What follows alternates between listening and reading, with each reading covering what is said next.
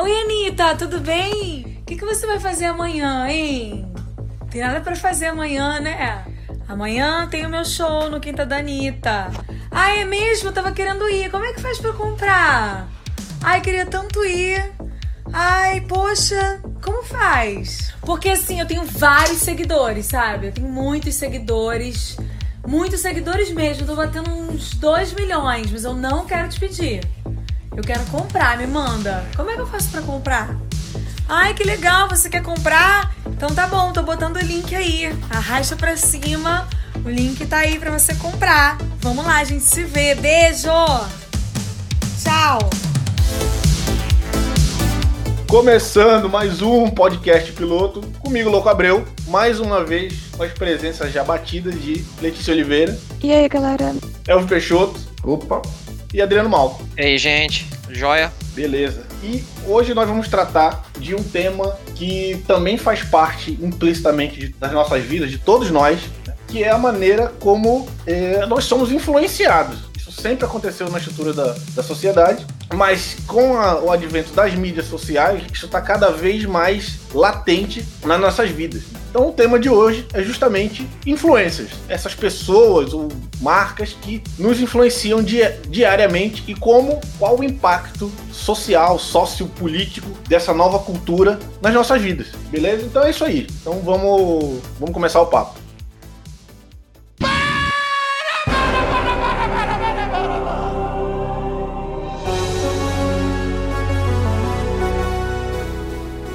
Antes da gente começar, vale a pena salientar: a gente tem algumas mídias para os nossos ouvintes aí entrem em contato com a gente, dê feedback, dê sugestões de temas, dê feedback a respeito da qualidade do, do, do programa, é, compartilhem percepções que eles tiveram de respeito às discussões. E pra gente é muito importante que isso aconteça. É, normalmente, a gente não faz propaganda disso daí. Os nossos contatos, tanto o nosso e-mail, né, que é contato podcastpiloto.gmail.com e o nosso Twitter, né, que é podcastpiloto, também estão na descrição dos episódios. Então a gente deixa implícito que quem quiser entrar em contato pode entrar. Né? E a gente recebe aí periodicamente alguns, alguns feedbacks, tanto com relação à parte técnica, quanto com relação a, aos temas. Né? Então a gente vai abrir esse espaço aqui para comentar alguns desses feedbacks, dando, obviamente, prioridade para os feedbacks que, tem, que estão relacionados com os temas. E antes de começar é, é, esse, esse, novo quadro dentro do programa, gostaria de agradecer algumas das pessoas que interagem quase que em todos os episódios, né?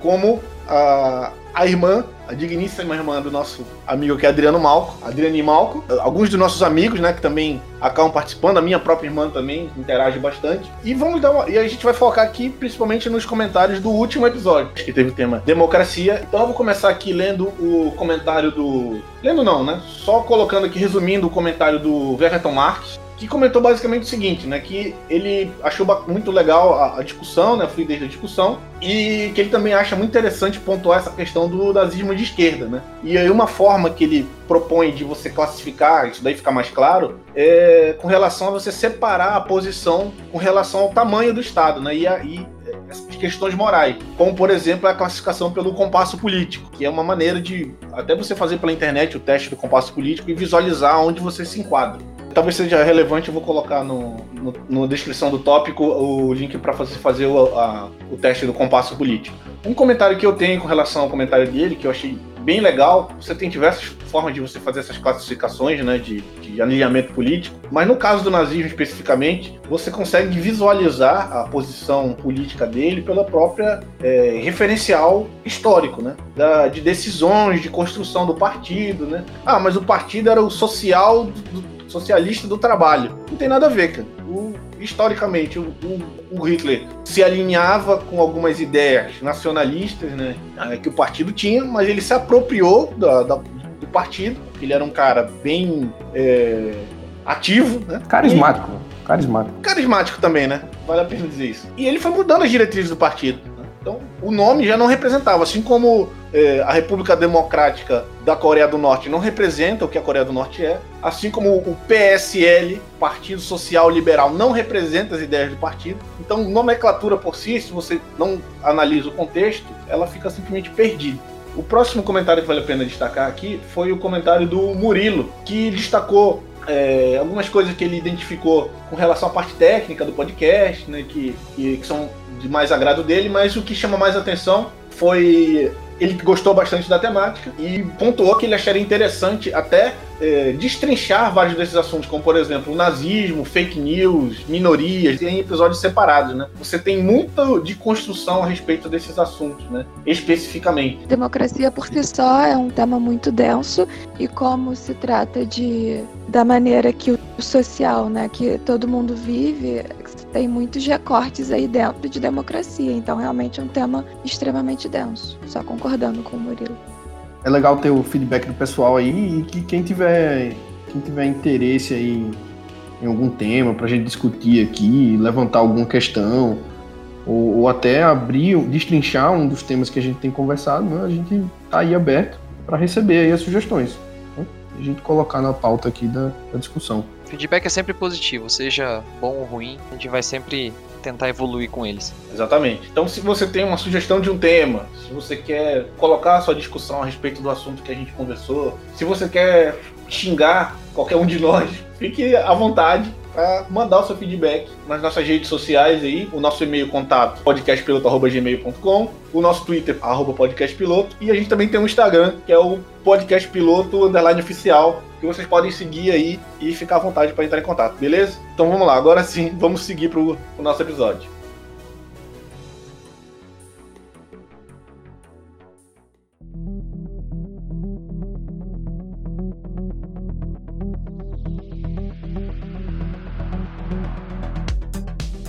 Beleza, então vamos, vamos começar o tema. Eu acho que é muito importante começar definindo do que é que a gente está falando, né? O que é que a gente está falando com relação a influencers. O que é, que é um, o que é um influencer? Alguém quer começar? Tem que definir pra gente que é mais velho. A galera jovem sabe o que é influência.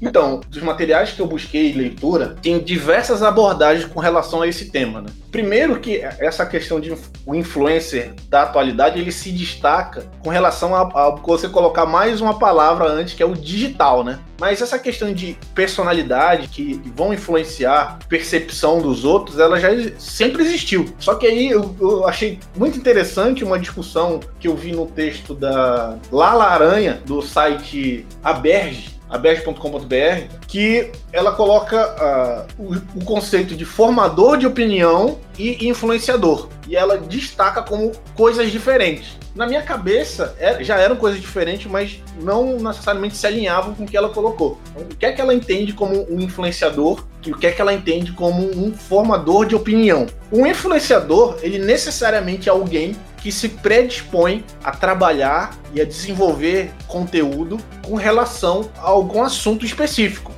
Então, que assunto pode ser isso? Pode ser lifestyle, moda, saúde, esporte, culinária, entretenimento. Né? E aí, a partir disso, ele começa a criar o nicho específico, né, o microcosmo dele, e ele consegue exercer uma certa influência nesse microcosmo dele. O formador de opinião, segundo o que ela coloca, ele já é um algo mais amplo. É alguém que também tem um caráter público, mas que tem uma abrangência, né, uma ressonância com, a, com o público muito maior. E aí, normalmente é esse, esse cara que é classificado como formador de opinião, que normalmente as marcas querem utilizar como é, garoto propaganda, né? Querem associar as suas imagens, grandes marcas, né? Mas não necessariamente um influenciador digital não vai ser um formador de opinião. Ela também coloca que com o passar dos anos, algumas dessas pessoas que tinham nichos específicos cresceram de tal forma que elas ganharam uma proporção que foi além do nicho específico dela. Pô, eu acho que eu acho que então o que ela está propondo aí é só é só uma questão de escala.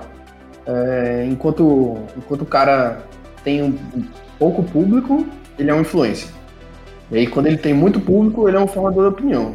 Eu acho, eu acho que as duas definições se, se, se complementam. Eu, eu não concordo, não, mano, com, com essa definição. Eu, eu enxergo o, o, formador de opinião, que é um papel que, sei lá, no, no meu ver, já existe há muito tempo. Ele é um cara é, com, com algum tipo de engajamento no tema que ele tá, que ele tá trabalhando. Então, tipo, um cara. Não, mas o criador de conteúdo também. Então, então, mas o criador de conteúdo, ele tá mais.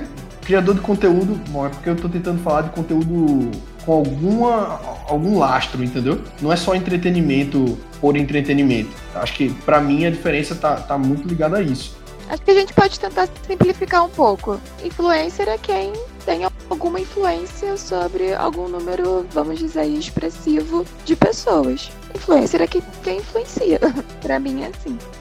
Não, porque o ponto que ela quer colocar aqui é um, um, influencer, ele necessariamente ele está desenvolvendo um conteúdo específico, mas ele é, não necessariamente tem a intenção de influenciar essas pessoas, influenciar de verdade. Ele, ele gera um conteúdo específico e por ah, gerar um determinado engajamento com as pessoas que gostam desse conteúdo, as pessoas naturalmente começam a ter confiança no que ele fala, porque do ponto de vista. Isso aí não se restringe à realidade de internet que a gente tem hoje, né? Se você pegar as realidades antigas, né? Como por exemplo os nichos de revista, né? Enfim, de programas de televisão, Caras. Ilha Caras. é. Você tinha essa percepção de determinados profissionais como especialistas, né? Críticos culinários, críticos de cinema, né? Antes da era da internet. Então, essas pessoas que, que geravam, que trabalhavam para nichos específicos, elas geravam um certo grau de confiança que não necessariamente era proposital. Não, mas eu acho que você tocou num ponto-chave aí para mim, velho. Tipo, a diferença para mim é justamente esse ponto-chave que você tocou. Quando você começou a falar de crítico de culinária, crítico de. É como se. Assim, ele tem algum embasamento. Eu não quero usar a palavra técnico, mas ele tem algum embasamento do que ele tá entregando ali, entendeu?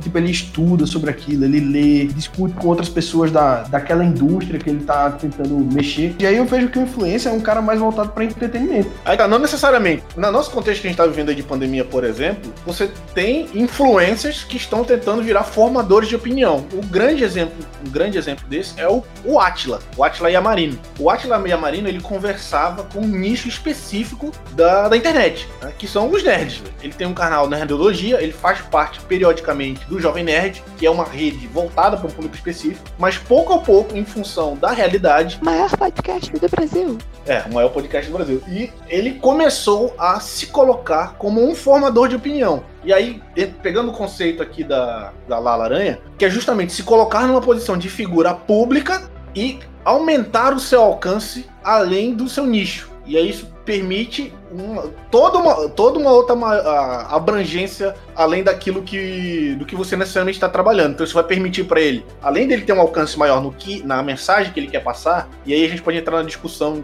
que você está querendo entrar, né? Se a mensagem é técnica, se ela não é, né? mas também até outras questões que envolvem o, o próprio contexto dele como um, um gerador de conteúdo. Né? Então as marcas vão enxergar ele de outra forma, a sociedade vai enxergar ele de outra forma o próprio público dele anterior vai enxergar ele de outra forma, então ele vai deixar de ser aquele cara do Nerdologia e agora ele é o cara que, que aparece semanalmente na CNN. A questão que ela coloca de influenciador digital e formador de opinião é isso. O formador de opinião ele tem um caráter muito mais amplo. Então o que ele fala tem um impacto muito maior é, no, na sociedade como um todo. O influencer, ele tem impacto, sim, tem, mas é um impacto muito mais específico. E aqui a gente não está discutindo capacidade técnica, né, ou o assunto em questão. Eu ainda acho que isso se confunde porque o cara que se torna um influencer, ele acha que ele é um formador de opinião e as pessoas que o seguem acham isso também. Não tem um senso crítico capaz de discernir as duas definições. Eu acho que quem vai dizer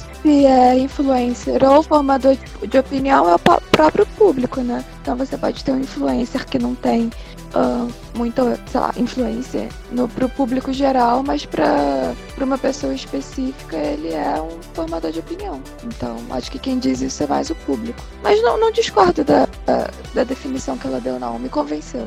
Mas eu acho que é um, sei lá, muito mais abrangente. É, eu entendi o ponto de vista que ela queria colocar, mas anteriormente a minha visão com isso era um pouco era até um pouco mais alinhada com o que o Elvio colocou. O, o formador de opinião, ele não tinha essa questão de abrangência, né, de, de públicos, mas ele estava mais relacionado com um cara que tem é, influência no seu meio, e aí até então não tinha essa questão de abrangência, então poderia ser, sei lá, por exemplo, você que está ouvindo, se você de repente é uma pessoa razoável, então se você tem uma, um, sei lá, um pouco mais de estudo que a média da, da sua família ou que a média do, dos seus amigos, normalmente você acaba sendo uma pessoa que a sua opinião acaba sendo ouvida. Né? Quando você fala alguma coisa, as pessoas olham para você e falam, talvez o que esse cara esteja falando talvez seja verdade. Então, de certa forma, você é um formador de opinião dentro do seu microcosmo. Isso, esse é o meu ponto. E aí o formador de opinião não tá, não tá ligado diretamente à escala, como ela tá querendo sugerir, entendeu?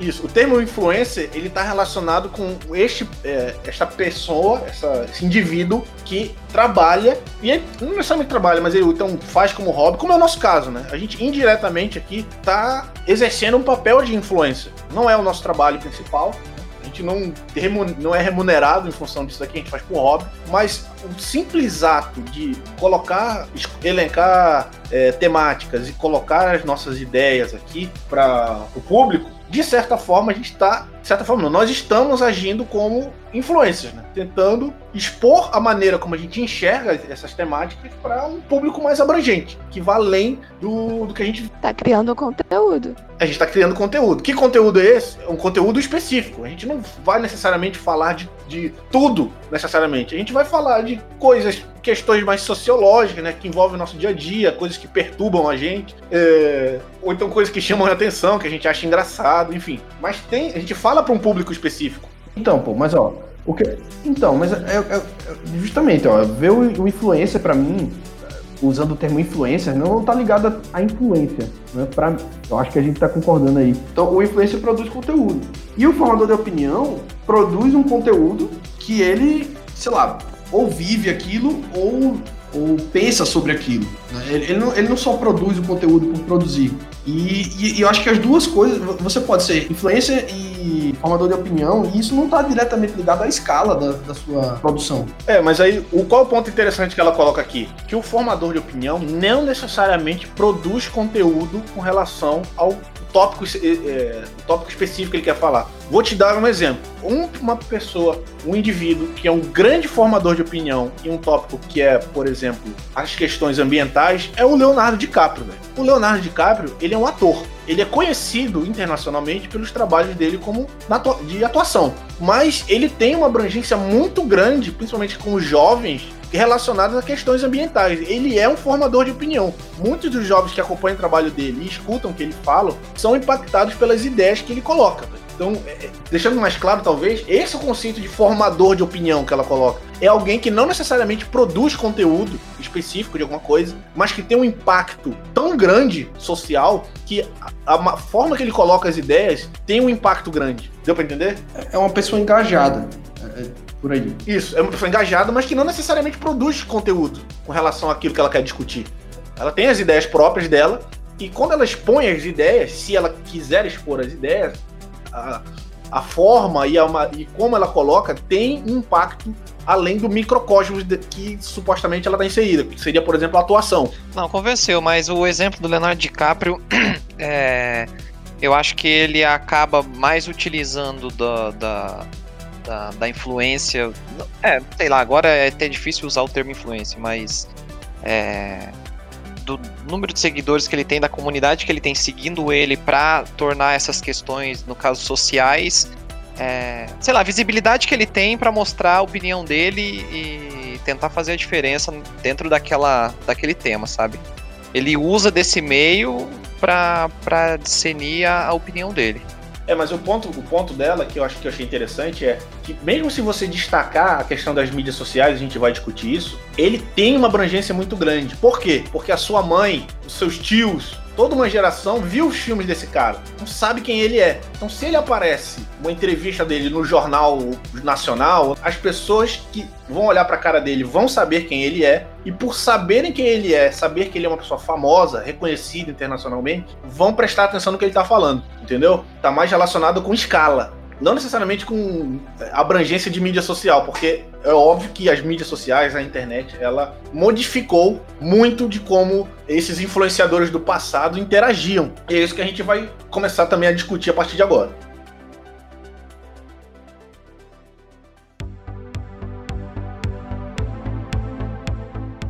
Então, como é que é, os influenciadores do passado? E a gente percebia isso, né? Porque a gente, nós fomos crianças, jovens no, no, nos anos 90, né? Onde não tinha internet. Então, então, os influenciadores da nossa época eram os apresentadores, eram os atores. Né? O eram... Liberato. Gugu Liberato, Faustão, Xuxa. Ratinho, Silvio Santos. Leão. Caraca, ratinho, caraca. Angélica. Exatamente. E os meios de propagação das ideias desses, desses indivíduos eram também limitados. Então era televisão, então não era toda pessoa, por mais eh, conhecida que ela seja, que tinha acesso a expor as suas ideias na televisão. Uma outra, uma outra mídia que era muito comum também era revista, né? Você assinava a revista, né? Você tinha a revista Caras, tinha a revista eh, Valor Econômico, Contigo.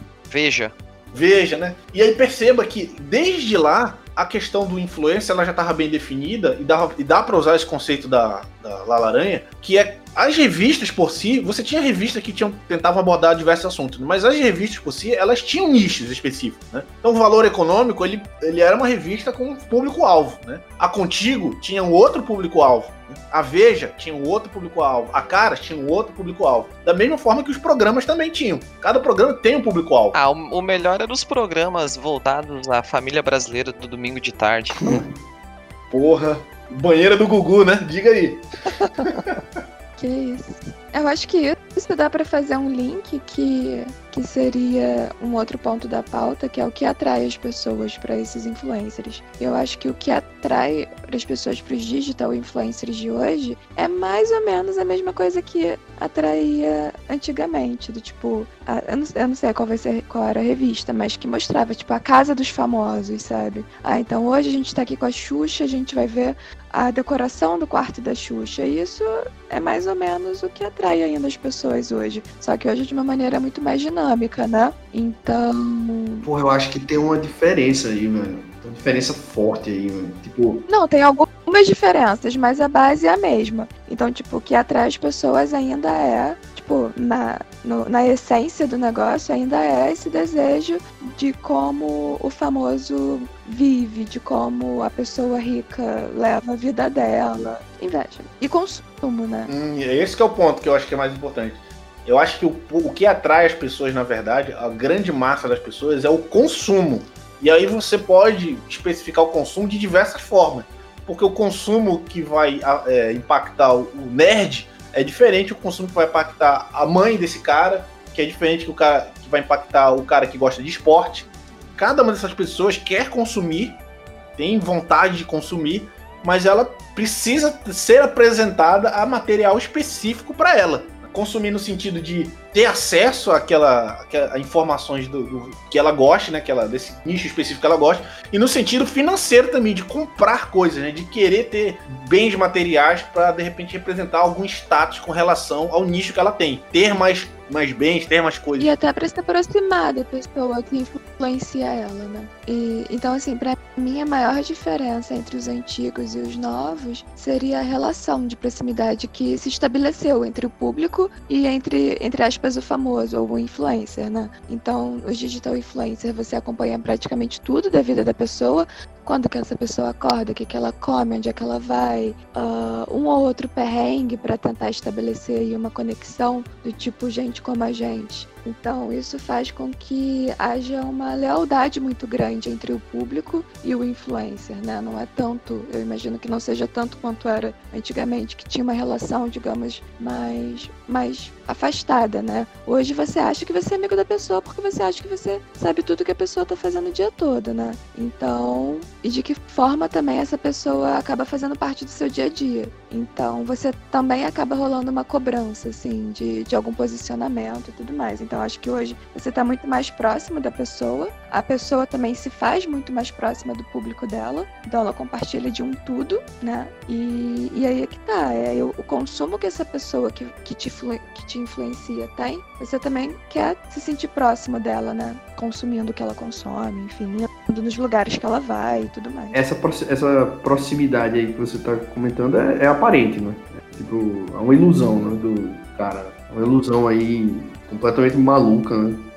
Ah, eu, eu acompanho o dia a dia, sei lá, de de um influencer qualquer. E, e, e aí eu, eu sei o que ele vai falar, ele é meu amigo, a gente pensa igual. E o cara tá só vendendo alguma parada. Não, acho que é a maior ilusão. É a maior ilusão que você tem é exatamente a, a propaganda que vende o cara usando aquele shampoo. E você achar que o cara usa aquilo e você compra porque o fulano usa aquele shampoo, ou porque ele usa determinada marca, ou porque ele usa determinado tipo de, de, de produto. É, mas eu acho que vocês estão também é, com um olhar muito crítico em relação a isso, sabe? A pessoa que tá a pessoa no geralzão que tá acompanhando uh, os influencers, ela não tá com esse com esse pensamento tão crítico. E o, e o próprio influencer, ele não apresenta assim, tipo, ah, estou aqui tomando meu café após ter lavado meu shampoo, o meu cabelo com um shampoo Pantene, não sei o que. Não é assim que ele se apresenta. Ele se apresenta de uma forma muito mais orgânica, sabe? E se eu puder dar um exemplo rapidinho, eu acompanho, eu acompanho várias pessoas no Instagram. Dentre elas, eu acompanho uma nutricionista que hoje ela faz muito mais conteúdo sem ser em relação ao nutricionismo, mas foi assim que ela, que ela cresceu, digamos. E vira e mexe, eu não sei se vocês interagem muito com o Instagram, mas tem essas caixinhas de, de pergunta que a pessoa vai lá e abre a caixinha e a pessoa pergunta o que quer e ela faz o conteúdo dela baseado em cima dessa caixinha. Então, quando vem uma pergunta uh, que dá para gerar algum conteúdo em cima, a pessoa explora muito essas perguntas, essa tal pergunta. Enfim. Ou às vezes quando uma, uma, um mesmo assunto, uma mesma pergunta é, é bastante. é feito por bastante seguidores, né? A pessoa vê aquilo ali uma oportunidade de explorar o conteúdo. Pô, os meus seguidores estão perguntando isso aqui, vou gerar, vou criar conteúdo para eles.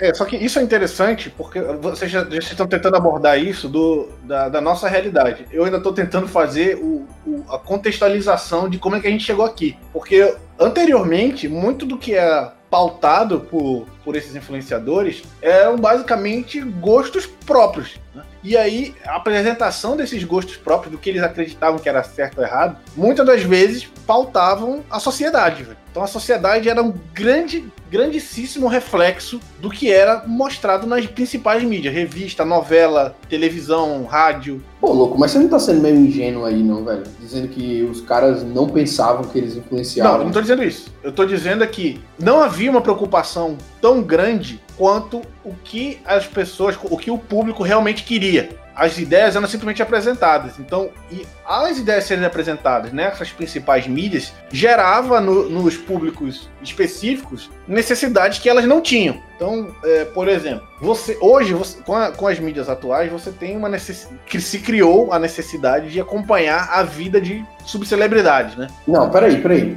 Não, não criou a necessidade não, velho. Algumas pessoas têm a necessidade. Não, então deixa, deixa eu ser mais claro então. No, no paradigma antigo, você não fazia pesquisas de opinião, ou, ou seja, a, a, a, opinião objetiva das grandes massas não tinha grande influência. O máximo que você tinha, se você pegar o exemplo de televisão, é Ibope. Então você apresentava coisas, você media o sucesso delas por Ibope ou não, e você continuava ou descontinuava determinada ideia em função disso. Não, pô, você está fazendo menos do, do, da ciência do marketing. Os caras, bom, ciência, né? Do setor do marketing. É, você, a gente tá falando paradigma antigo. O cara não tem as ferramentas que ele tem hoje, cara, para ter esse nível de precisão. Mas isso não quer dizer, pô, que ele não fazia pesquisa de opinião para saber o que é que o Gugu ia falar. O Gugu vai levar, o Gugu vai levar o Leandro Leonardo ou vai levar o André Bocelli, velho.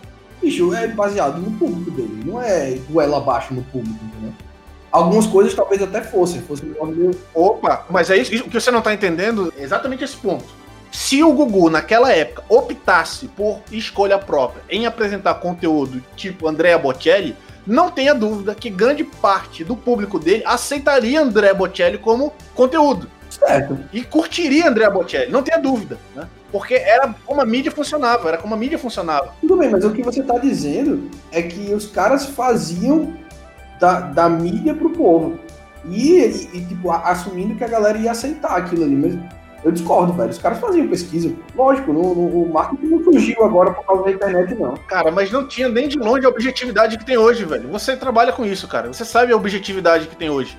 Sim, pô, lógico. Hoje você tem muito mais acesso. Não só de coleta de dados, quanto o exemplo que a Letícia deu, velho. A, a nutricionista, ela tem um canal no Instagram em que ela abre para gerar o conteúdo dela em função do que o público dela quer, velho. Ela não tá gerando público conteúdo e apresentando para ver se as pessoas gostam ou não. Mas tem uma diferença, pô. Tem uma diferença grande no que você falou, que é tipo, o que, o que aconteceu foi que existe mais acesso. Mas é exatamente isso que eu tô falando. É, mudou o paradigma, velho. O paradigma anterior, revista, televisão, não tinha esse nível de. É, não tinha esse aspecto de interação. Não tinha troca, né? A, a, o meio era um só. É da mídia para o público. Com esses novos digital influencers, você tem a interação um pouco mais, um pouco não, consideravelmente mais na, na dupla via, né? Basta você ver, todos nós aqui, todos aqui assistindo Game of Thrones. Todo mundo viu o que virou a última temporada de Game of Thrones em função de feedback de público. Então, isso jamais aconteceria em qualquer outra. Vamos falar de Game of Thrones, não, porra. Que bad total, cara. Foda, até falar isso me dá, escorre a lágrima no olho, velho.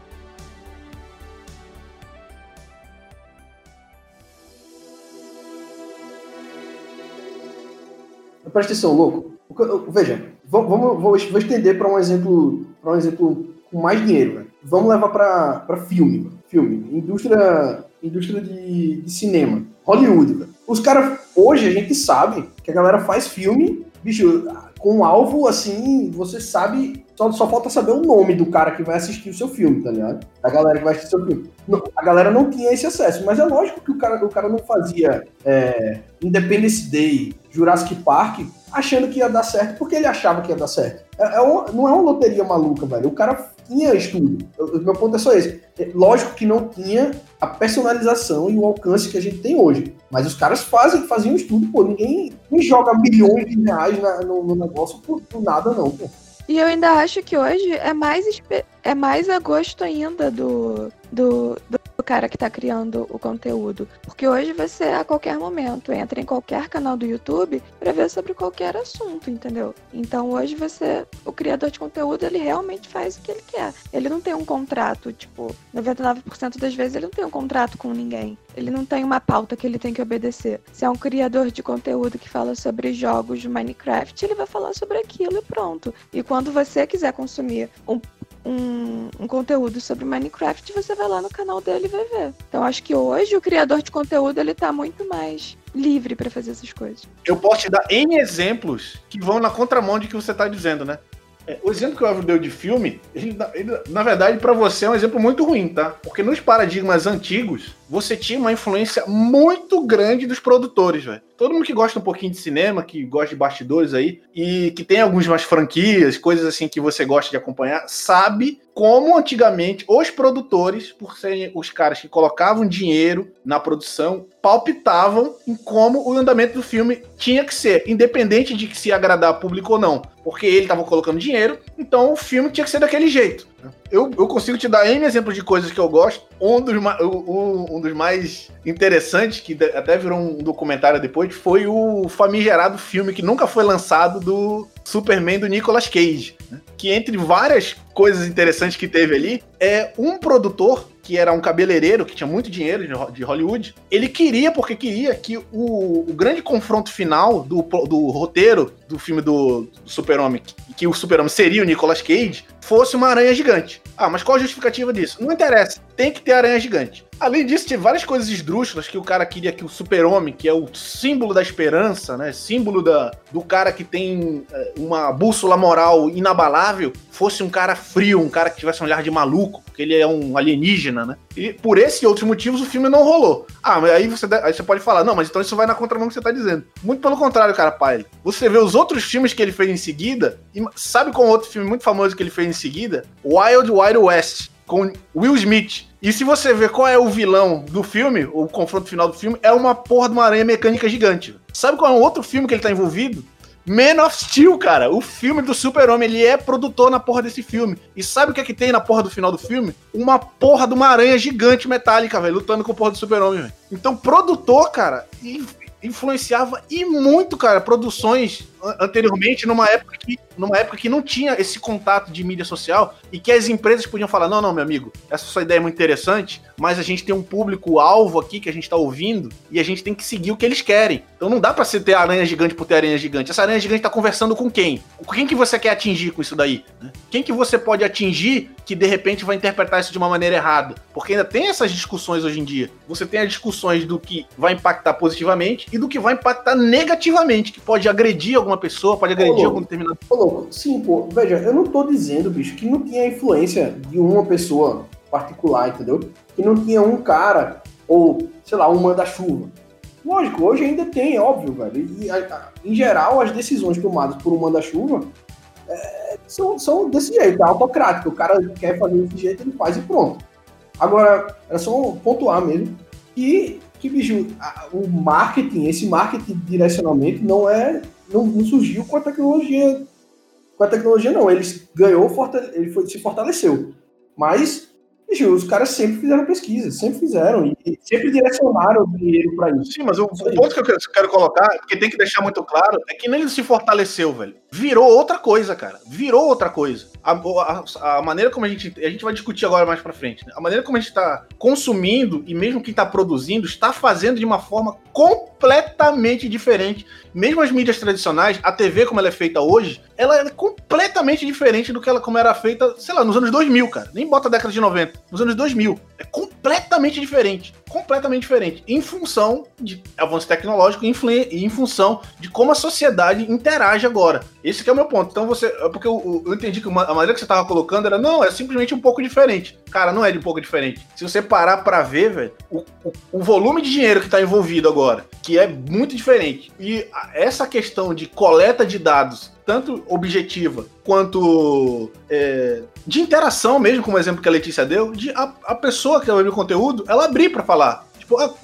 qual é a pauta que vocês querem que eu faça? De que forma que vocês querem que eu fale? E ela direcionou o conteúdo dela para agradar o máximo possível o nicho dela, velho. Isso, cara, por mais que você fale que ah, tinha de alguma forma, cara, isso de maneira objetiva jamais existiu, velho, no, no paradigma antigo. Você, e era muito pelo contrário, as pessoas eram pautadas pelo que era apresentado na mídia, nessa mídia tradicional. Mas enfim. Só discordar, só pra gente terminar a discordância aqui. Existia a influência, com certeza, das pessoas, dos ouvintes ou, ou do, do, do, alvo, né, do, da, das pessoas que consumiam as coisas. Isso existia, pô, com carta, tá ligado? As pessoas mandavam. Lógico que não tinha. É, é só isso que eu quero pontuar, velho. Lógico que o que a gente tem hoje é muito, é muito diferente, mas, tipo, a revista, uma revista pautava, com certeza, parte da revista dela em cima do que os, do que os é, leitores dela falavam na semana passada. Tipo, ah, queria, na super interessante, o cara queria ver mais sobre o sistema solar, sei lá. Aí daqui a duas edições aparecia a parada que o cara queria. Lógico, pô, esse tipo de direcionamento sempre existiu, não com o peso que ele existe hoje, ó. Era essa discordância aqui.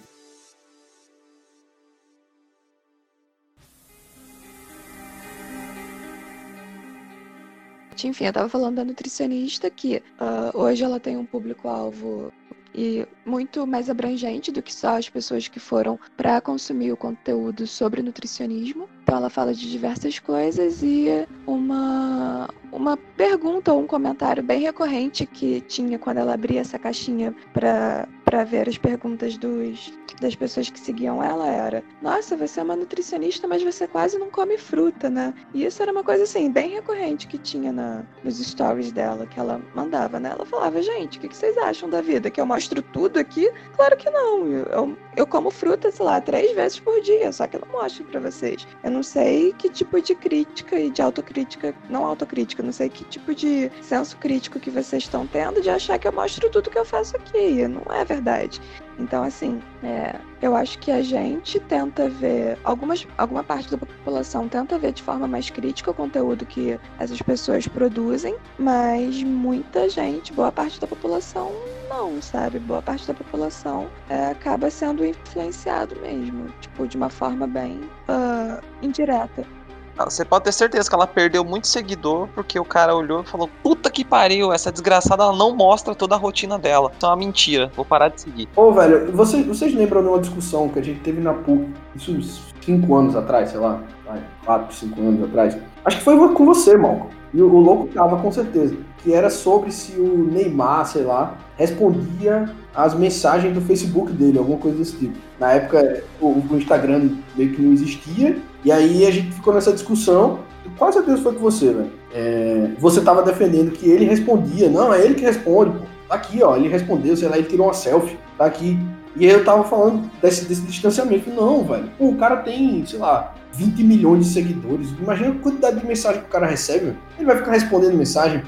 Não, eu lembro, eu lembro de uma discussão que a gente teve a respeito de stories. Que vocês falaram que não era o Neymar que fazia os stories dele, e eu falei, cara, é o Neymar que faz stories dele, porque ele tá com o celular na mão Não, fazendo. Eu lembro, eu lembro da discussão dos, comen- do- dos comentários, de responder as coisas. Que você falou, ah, ele, tá- ele responde os caras. Eu falei, bicho, ele não responde nem ferrando. Tanto faz, velho.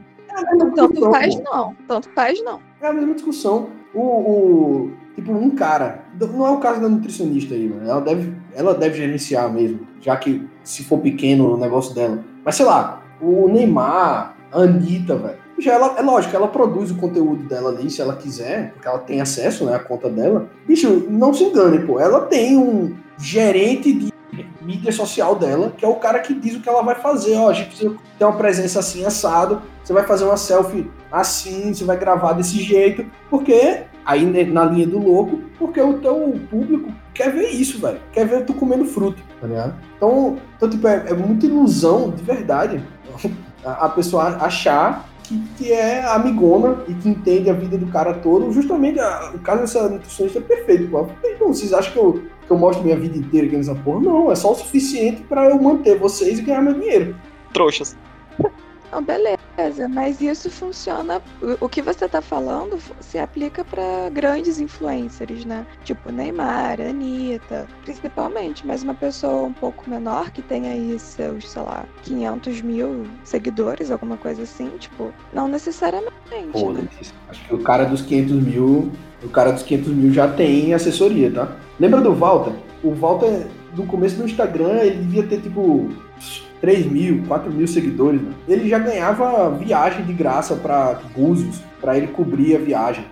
Velho, é, é muito dinheiro que rola nessa parada, tá? E aí, tipo, é, é muito ilusório a gente achar que... O, o cara, o cara, quando começa a ver que o negócio tá dando dinheiro, alguém, alguém entra em contato, pô, tu pode fazer um anúncio da minha parada? Já mudou, velho. O cara não vai fazer da cabeça dele, ele vai contratar alguém, pô. É, pra manipular o seguidor dele. Manipular assim, né? Porque o, o ponto, da- o ponto da mídia, que é justamente o, o, o que eu, o ponto que eu queria colocar aqui, é que a grande diferenciação dessa merda toda é que a- as mídias sociais, aí dá pra discutir os mais diversos tipos de mídias que tem aqui, elas aproximaram muito as pessoas do, as pessoas do, do criador de conteúdo e o criador de conteúdo das pessoas. Isso tem várias problemáticas. Realmente há uma aproximação maior, mas também tem esta sensação de até de intimidade com a pessoa, sendo que não existe intimidade nenhuma. Na prática, ninguém conhece ninguém, cara. Sim, foi o que eu falei. Você se sente amigo dela, porque você acompanha, entre aspas, o dia dela. Mas ela tá cagando pro seu dia, velho. Você não acompanha, mas a Mas pessoa ela tá tem a sensação que seu dia. acompanha. Ah, sim. Tá ligado? É, mas ela, mas ela vai fazer de uma forma que você não sente isso, sabe? Porque aí ela vai, sei lá, experimentar uma roupa e, gente, amanhã que roupa que vocês querem? Ela vai abrir uma enquete se você quer uma roupa vermelha e se você quer uma roupa azul. Então a pessoa acha que ela tá contribuindo, entendeu? Pra, ah, gente, olha só, ganhou aqui a, a roupa azul. Então hoje eu tô vestida de roupa azul igual vocês pediram e tal, não sei o quê. Teve um caso emblemático desse com a Anitta, que ela abriu pra, tipo, onde que ia ser o, o lançamento. Se eu não me engano, a Anitta, né? Eu acho que foi ela. Que ela ia. Que ela abriu ah, um- uma pesquisa falando qual era a cidade que as pessoas queriam que fosse o lançamento de, do CD dela, da música dela, do single dela, não sei o que que era. E a galera, acho que foi o Cid do Não Salvo, lançou uma campanha pra ser numa cidade tipo mega, sei lá, no Acre, mega que sem, não tinham pessoas e tal. Foi o Cid, né? E essa campanha ganhou, na verdade, então, tipo, a, onde eles queriam que fosse, na verdade foi um troll, né? Mas queriam que lançasse numa cidade lá no Escafundel do Juda e ela não foi. então, tipo, é só um exemplo. Pô, velho, não acredito. Ela não, ela não seguiu a ordem do seguidor dela, que absurdo. Ela não é otária, né? Pois é, velho.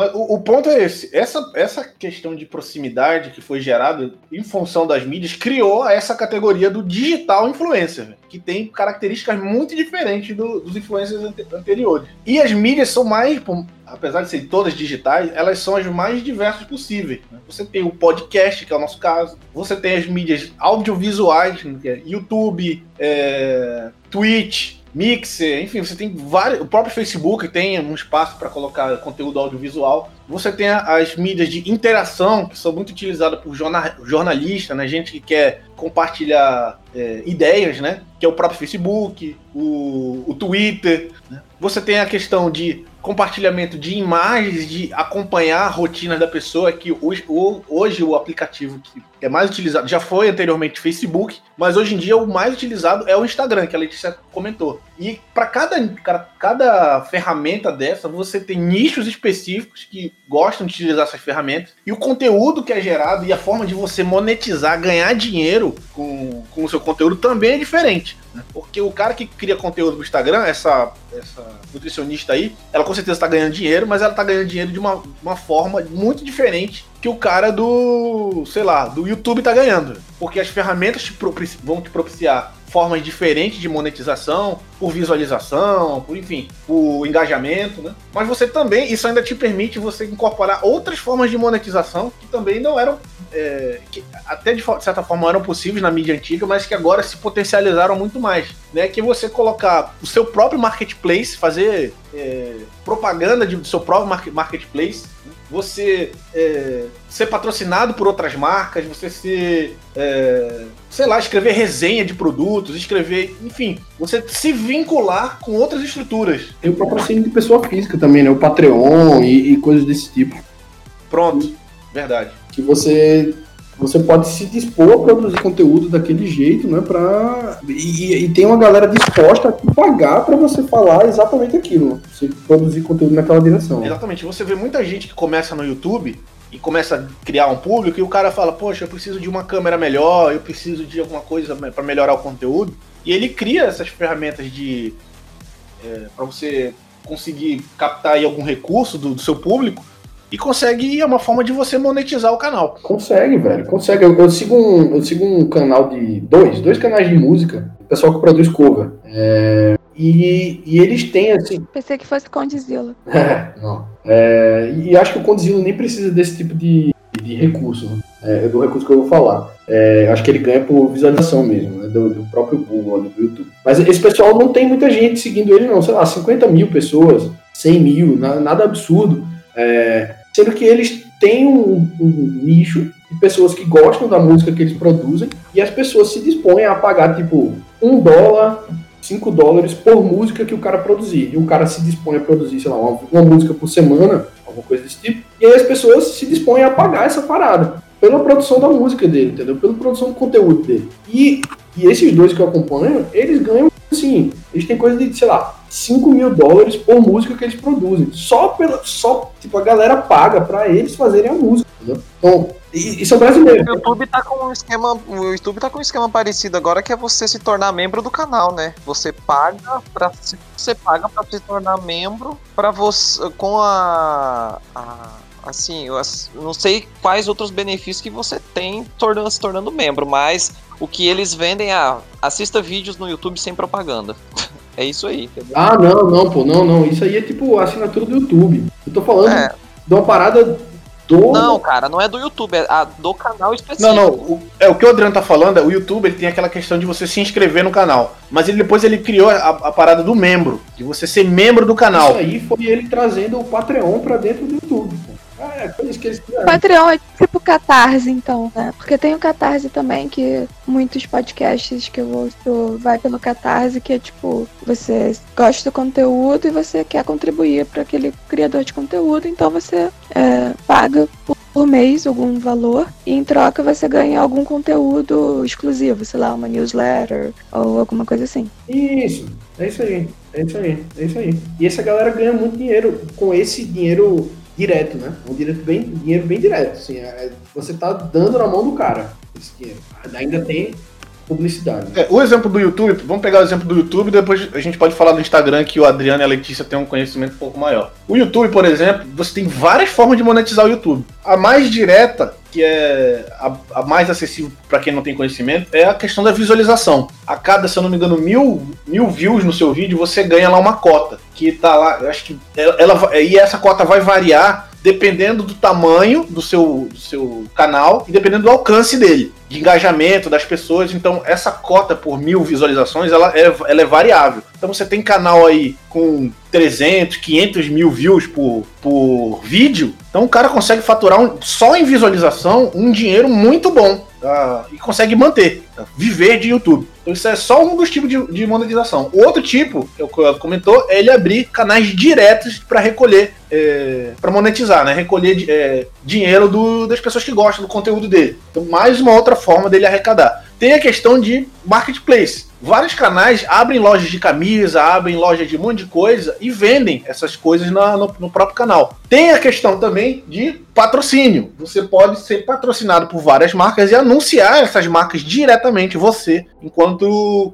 é, produtor de conteúdo. Tem a questão também do patrocínio indireto, que é você abrir o seu conteúdo para é, patrocínio da plataforma. É aquele você está vendo lá um vídeo no, no YouTube e entra um patrocínio lá para te encher o saco, né? Um comercial. Então tem várias formas de monetizar eh, o seu conteúdo na plataforma YouTube. E essas formas elas vão variar dependendo da, da, da, do tipo de conteúdo que você quer produzir e da plataforma que você quer produzir. Como é que funciona o Instagram, por exemplo? Não sei. A Letícia e o Adriano sabem dizer? É, do Instagram é por dentro do Facebook, né? Porque a plataforma é a mesma. Então, quando você cria o anúncio dentro do Facebook, ele, ele vai rodar nos dois lugares. Então, é, a forma com que, que isso é monetizado é que alguém está criando um anúncio para vender algum determinado produto e esse anúncio ele vai rodar em, dentro do seu do seu da sua publicação ou dos seus stories e você vai ganhar uma porcentagem em cima disso, se você permitir ou não. O Facebook e o Instagram uma terceira pessoa quer anunciar e você permite com que as pessoas deixem anunciar dentro do seu Instagram.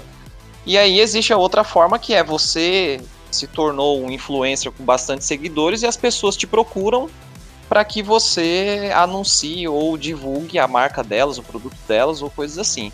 Agora, em valores, eu não sei quanto que é quanto que gira isso, entendeu? Quanto que uma pessoa cobra para ela fazer uma publicação em seu nome. Instagram também tem as publis, né, que tem alguns tipos assim, tipo, tem, vamos lá, uma blogueira ou uma influenciadora de maquiagem, por exemplo. Aí vem a marca tal, sei lá, Natura, e manda uma caixa para ela com vários produtos de graça. E em troca, não precisa ter um contrato, não precisa ter nada. Em troca, ela vai experimentando e vai falando: Ó, oh, isso eu gostei, isso eu não gostei tal. Isso seria uma forma, sei lá, meio indireta.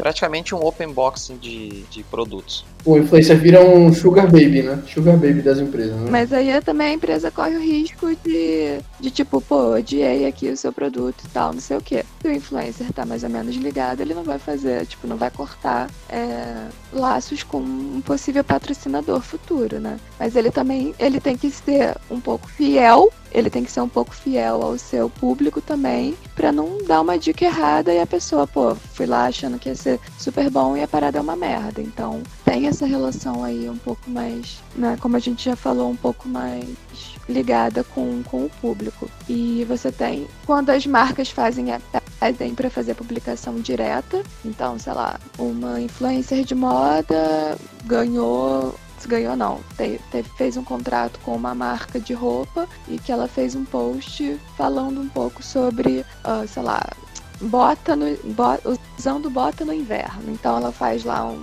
uma publicação sobre botas no inverno e tal. Aí no final ela coloca uma hashtag publi falando ah, a bota que eu usei nessa publicação foi da marca tal. E teve, falando nesse, puxando um gancho desse assunto, teve uma pesquisa que o YouPix fez em março por conta da, da pandemia e tal, era o início da quarentena. E, enfim, a gente pode deixar o link aí da, na descrição do, do, do, do podcast, mas, é, enfim, eles reuniram uh, uma pesquisa com mais de 200 marcas, mais de 100 influenciadores, e o resultado foi que 70, 77% das marcas acreditam que os influenciadores e criadores podem ser bons aliados e bons interlocutores em tempos de Covid. Então, às vezes, o que muitas, o que muitas vezes acontece é que, tipo assim, a marca ela sabe vender um produto, e às vezes isso não é um, um bom caminho para você atingir todo mundo. Então, essas marcas elas vão criar colaborações, as collabs com os criadores de conteúdo, com os influencers, e essas pessoas vão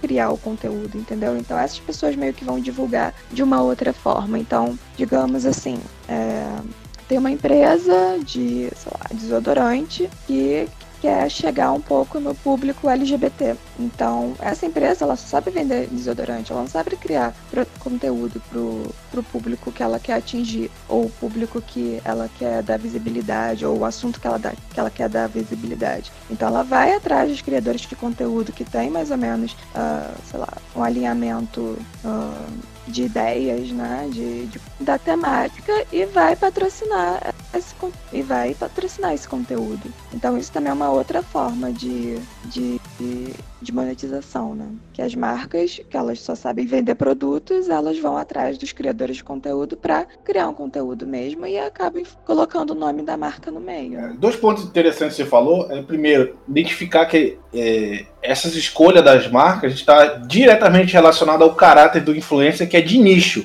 Então ele só vai vincular a marca dele é, determinada influência se ele souber que, se tiver certeza, que o impacto vai ser positivo no nicho que ele quer atingir. E aí o exemplo que você deu do desodorante para LGBT é muito interessante, que é, ah, mas por que, que ele não contrata uma empresa de marketing, faz um comercial e bota na Globo? Porque grande parte do público do desodorante não é LGBT, velho. E a gente vive numa sociedade em que as pessoas ficam incomodadas, velho, quando você faz marketing, por exemplo, mais inclusivo. Então ele não quer, ao mesmo tempo que ele não quer ofender, entre aspas, o grande público dele, ele também quer alcançar um novo público. Então uma forma dele conseguir os dois é ele fazer marketing em função de um influência que tem o alcance específico que ele quer. Então, essa questão dos influencers, de entender os nichos, ela é extremamente relevante para a gente entender como é que estão esses novos espaços de negócio, né? Que os caras realmente falam para um microcosmo muito específico e tem um poder muito grande na, na, nessa, nessa geração de ideias, né? É, mas veja que a agência de marketing existe aí, né? Ela, ela que faz essa ponte, né? É que nesse caso específico dessa pesquisa do YouPix, é, foi por conta do, da pandemia, né? Foi por conta da quarentena. Então, tipo, não tinha mais como, sei lá, você falar, sei lá, algum produto aí. Vou dar um exemplo, sei lá, um tênis de corrida. Tipo, sei lá, a Nike não poderia mais fazer essa propaganda porque no, no momento você não está podendo sair para correr. Então, ela quer ainda estar tá presente, mas patrocinando de alguma outra forma algum conteúdo, não só o conteúdo para quem ela quer vender, mas sim para continuar no, no radar das pessoas. Mais ou menos parecido como, sei lá, a Brahma patrocinando as lives dos, das, das pessoas de grupos de música, sabe? Então não necessariamente para você vender diretamente, porque isso ela já faz. Ela já tem propaganda, tipo, o desodorante lá já tem a propaganda para atender, sei lá, 90% do público-alvo dele, entendeu? Mas ele quer se engajar de alguma forma. Então, não, mas ó, essa, esse, tipo de, esse tipo de contato ainda é feito pela, pela agência de marketing, tá? A agência de marketing digital, ela faz isso. Assim, a empresa contrata ela e ela contrata é, influencer. Né? Ela, ela que tem esse. que faz essa ponte, né? Sim, sim. A geração do material normalmente não vai ser feita pelo cara, né? Ele vai propagar o material. Não, não. É, o cara, o cara geralmente tem um, ele tem um roteiro a seguir ali naquela. Né? Principalmente quando é, quando é propagandas direcionadas, assim, né? Isso é até engraçado, porque, como, como Letícia já comentou, as pessoas não percebem isso, né? Eles fazem de forma que seja orgânico.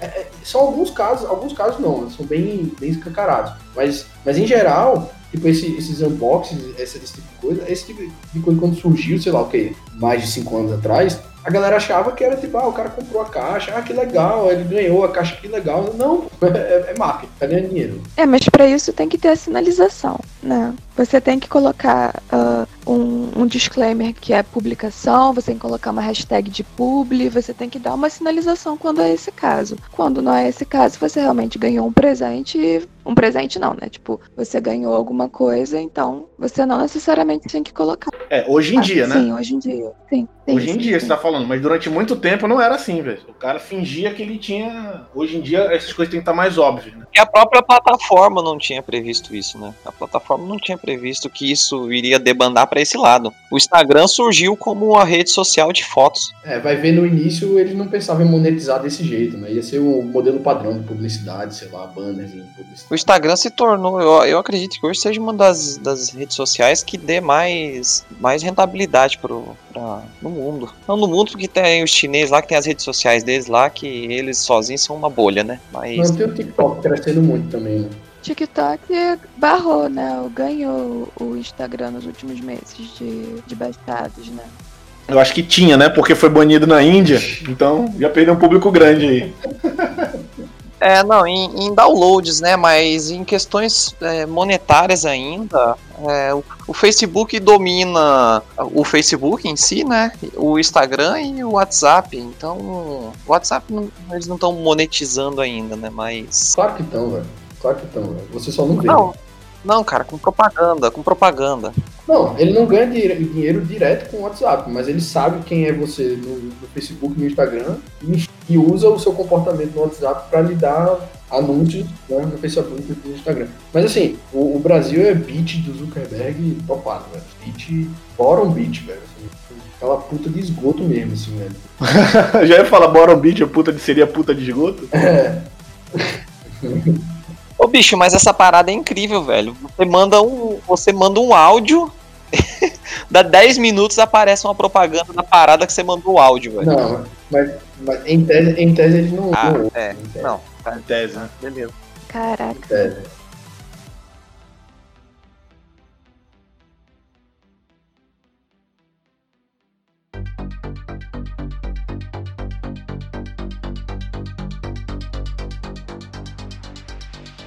Mas assim, aí vocês acham que no final das contas, no final das contas, a galera, a galera é atraída para essas paradas só só pela só pelo consumismo. Só, é só consumismo, é isso. Não, tem a questão, tem, eu acho que o principal é consumo, mas tem a questão de identificação também, de, de gosto, entendeu? De você poder se ver ali, se ver expresso na expressão de uma outra pessoa. De repente você não tem espaço para colocar suas ideias, ou de repente simplesmente você não quer colocar aquelas ideias, mas você quer consumir aquele conteúdo. Não no sentido de compra, né? Mas no sentido de tá, interagir com aquele, aquele tipo de informação que está sendo gerado. Eu acho que é muito por aí. Acho que tem vários nichos aí que dá para dá ser explorado e mas eu acho que existe a pessoa que segue o cara porque tá ali desde o começo e o louco deu um bom exemplo aí de um canal, de alguma coisa que ele segue que no começo era 20 pessoas e virou um troço gigantesco e você se identificar com aquele conteúdo, gostar daquilo, gostar de seguir, e apesar de você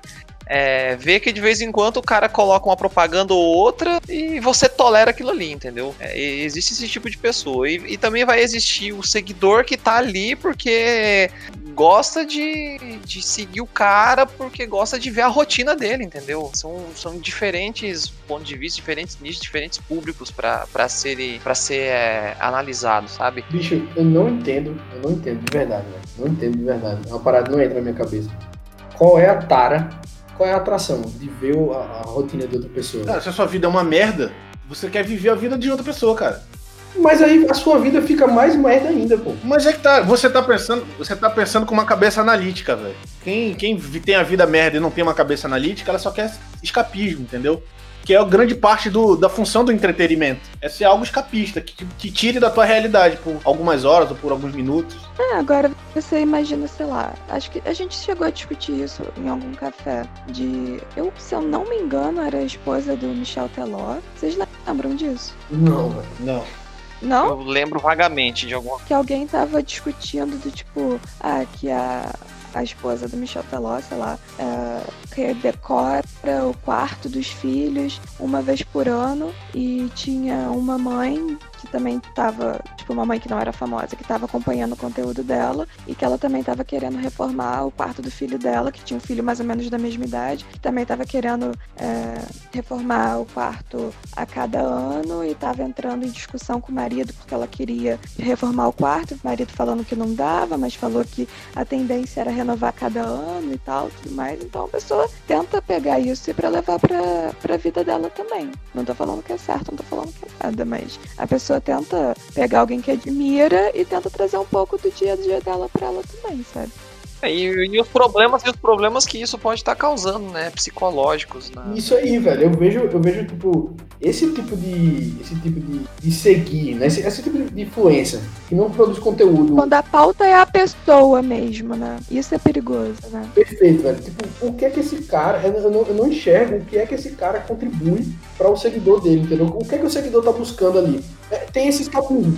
Tem esse escapismo, lógico. O escapismo provavelmente vai explicar 90% da, da, da atração, né? Mas, caralho, velho, como é que isso não é pior, né? Tipo, eu fico pensando assim, ah, na década de 90, sei lá, você olhava caras e aí tinha lá, ah, o castelo das, da cara, não sei o quê. Ah, foda-se, você via uma vez no mês aquilo ali, era um monte de foto, acabou. Aí hoje, o garotão de 12 anos, sei lá, que, porra, tá fudido, sei lá, vive numa família, uma família que não tem dinheiro, velho tivesse já tá, sei lá, trabalhando, alguma coisa desse tipo. E aí ele tá lá vendo no Instagram o Neymar andando de helicóptero todo dia e jogando CS na Lan House da casa dele. Caralho, que isso é bom, velho. Como é que o cara cresce bem com isso, velho? É, não cresce bem, por isso que tá todo mundo fudido mentalmente, velho. Mas aí, aí que tá, velho. O Neymar ainda tem uma justificativa, velho. O Neymar, ele, ele cresceu na vida porque ele é, virou jogador de futebol, mas a gente vai ter exemplos aí de influencer que vieram do nada, velho. E o cara cresceu na rede social e mostra uma vida bizarra.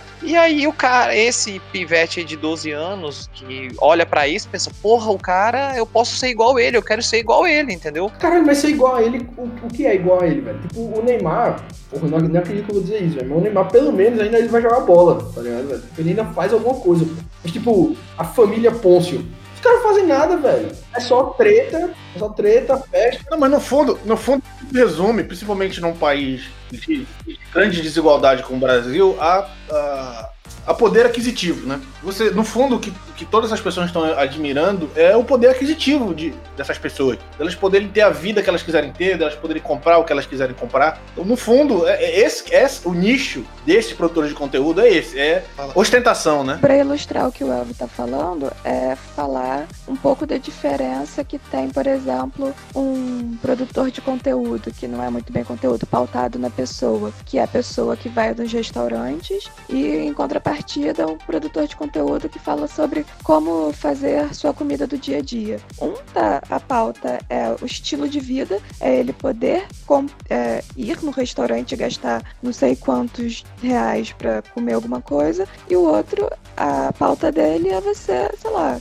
é uma alimentação saudável ou é uma alimentação rápida, é um faça você mesmo. Então acho que tem esses dois tipos é, grandes aí, né, de, de influenciadores. Um que é a pauta você mesmo e o outro que é a pauta de criação mesmo de conteúdo, que não seja a pessoa, não seja o status. Então, eu vou resgatar, eu vou resgatar só rapidamente aquela aquele, a definição inicial lá do influencer. Eu acho que aqui eu consigo mostrar mais ou menos o que eu estava pensando. Para mim, o influencer está muito relacionado a esse cara que, que o, o conteúdo é ele. Né? Então, é a vida dele. Tipo, ah, eu tô andando de helicóptero. Vou fazer uma, uma sessão de fotos aqui. E o formador de opinião é um cara que tem um conteúdo, que não é ele. É um conteúdo externo a ele.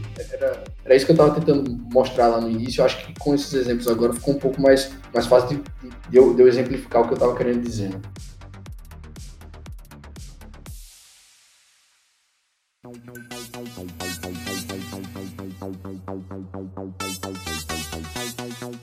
Um grande fenômeno que representou e ainda representa né, essa questão tanto da transição dos paradigmas, mas da grande realidade, até do que a gente comentou aqui desse conteúdo, desse influencer que tem conteúdo ostentação, né, que a, ele mesmo é o próprio conteúdo, é as Kardashians, né, a família Kardashian como um todo, que teve uma ascensão meteórica em um contexto completamente inesperado, mas que as pessoas envolvidas tiveram extrema sagacidade, velho, para aproveitar o, as oportunidades e conseguir desenvolver aí um hoje que dá facilmente ser chamado de um império, velho. Sim, com certeza. Total, então, total império. Pelo que eu vi hoje, eu acho, uma notícia que não sei se é a Kim Kardashian ou a, elas todas atingiram um império de um bilhão, uma coisa assim, velho. Hoje. Sem, sem, sem fazer nada, assim, especificamente. Não. Tipo, o, o produto delas é tipo. É, é o dia a dia delas, é, é isso, velho. Assim, é, é, Pronto, ó, se você colocar Kardashian no Google, aparece Hugo Kloss. Hugo Kloss, poderosa Kim Kardashian pode ser a primeira bilionária da família Forbes, há 20 horas. Daí depois, outra notícia, 4 horas atrás, que Kim Kardashian vira a primeira bilionária da família Kardashian. Vou falar rapidamente que a história dela, porque é muito interessante para entender o que é que aconteceu, né, na, na, vida dessa mulher. Ela, ela, ela veio lá da família Kardashian, o pai dela morreu quando ela era criança. O primeiro contato que eu tive. Não, você tá falando de quem? Da mãe Kardashian, né? Ou da Kim? Da Kim, da Kim Kardashian, que foi a, a, que alavancou a parada toda. A família Kardashian, ela já foi, ela já foi conhecida do público americano, mas de uma maneira bem genérica no julgamento do O.J. Simpson. Inclusive, eu recomendo a série do julgamento do O.J. Simpson, que é maravilhosa. E justamente porque o, um dos advogados era o amigo pessoal dele, que era o, que era o pai delas. Né? E aí o que aconteceu? Aconteceu a parada toda, o cara morreu, a mãe foi, se, foi casando de novo. E por mais questionável que, a, que tenha sido a criação da, das, dela e das irmãs dela, ela era indiscutível que ela tinha um senso de empreendedorismo. E ela conseguiu ser personal stylist da Paris Hilton. Então foi assim que ela começou a ganhar primeiros, os primeiros holofotes dela. Como personal stylist da Papagaio de Pirata,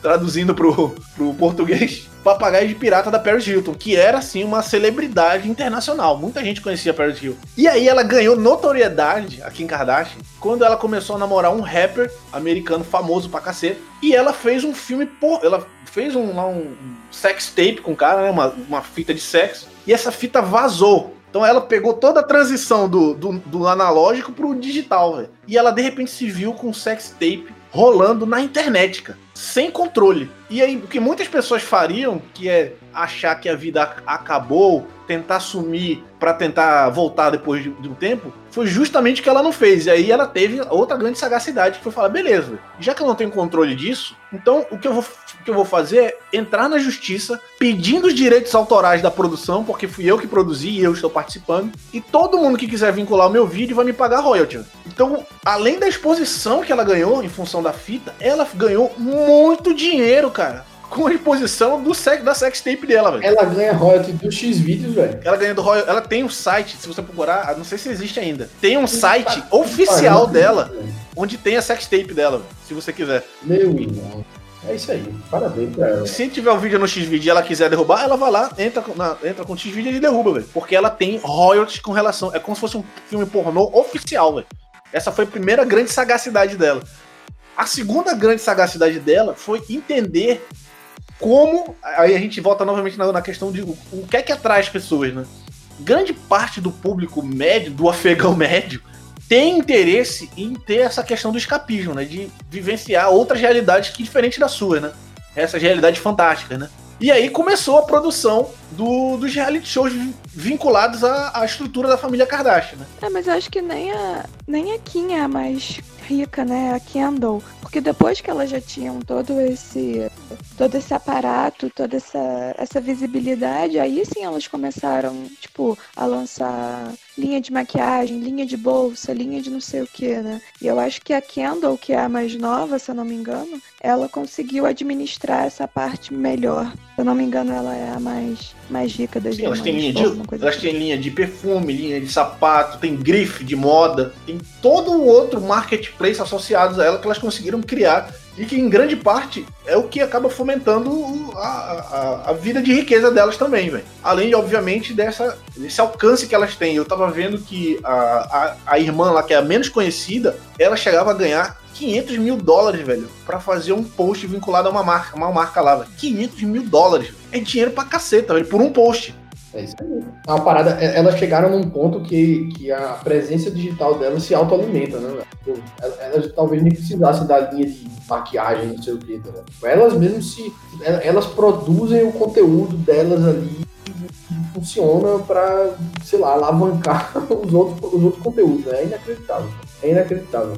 Eu, só, eu queria continuar isso aí, velho, tipo, rapidamente. Só, só dizer que, tipo, essa, essa linha de, das Kardashians, velho, tipo, a gente tem infinitos pessoas que, que seguem nessa linha aí, velho. Tão ricas hoje, loucamente, que não produzem nada. Tipo assim, ela, ela não tem pauta, né? A pauta é tipo a minha vida, sou rico, é isso aí, velho. No Brasil a gente tem, a gente tem é, influenciadores nessa linha também, lógico que não deve arranhar aí o que, a, que, elas, que elas conseguiram, né? Esse, esse império digital que elas fizeram aí. Mas na minha cabeça aqui eu penso em uma que é a Gabriela Pugliese, é, que tipo, começou com coisa de fit, não sei o que, e tipo, hoje é a vida dela, velho. E ela deve cobrar alguma coisa nessa faixa aí pra, de, talvez não 500 mil dólares, mas pra fazer uma aparição de alguma coisa na, na no dia a dia dela ali.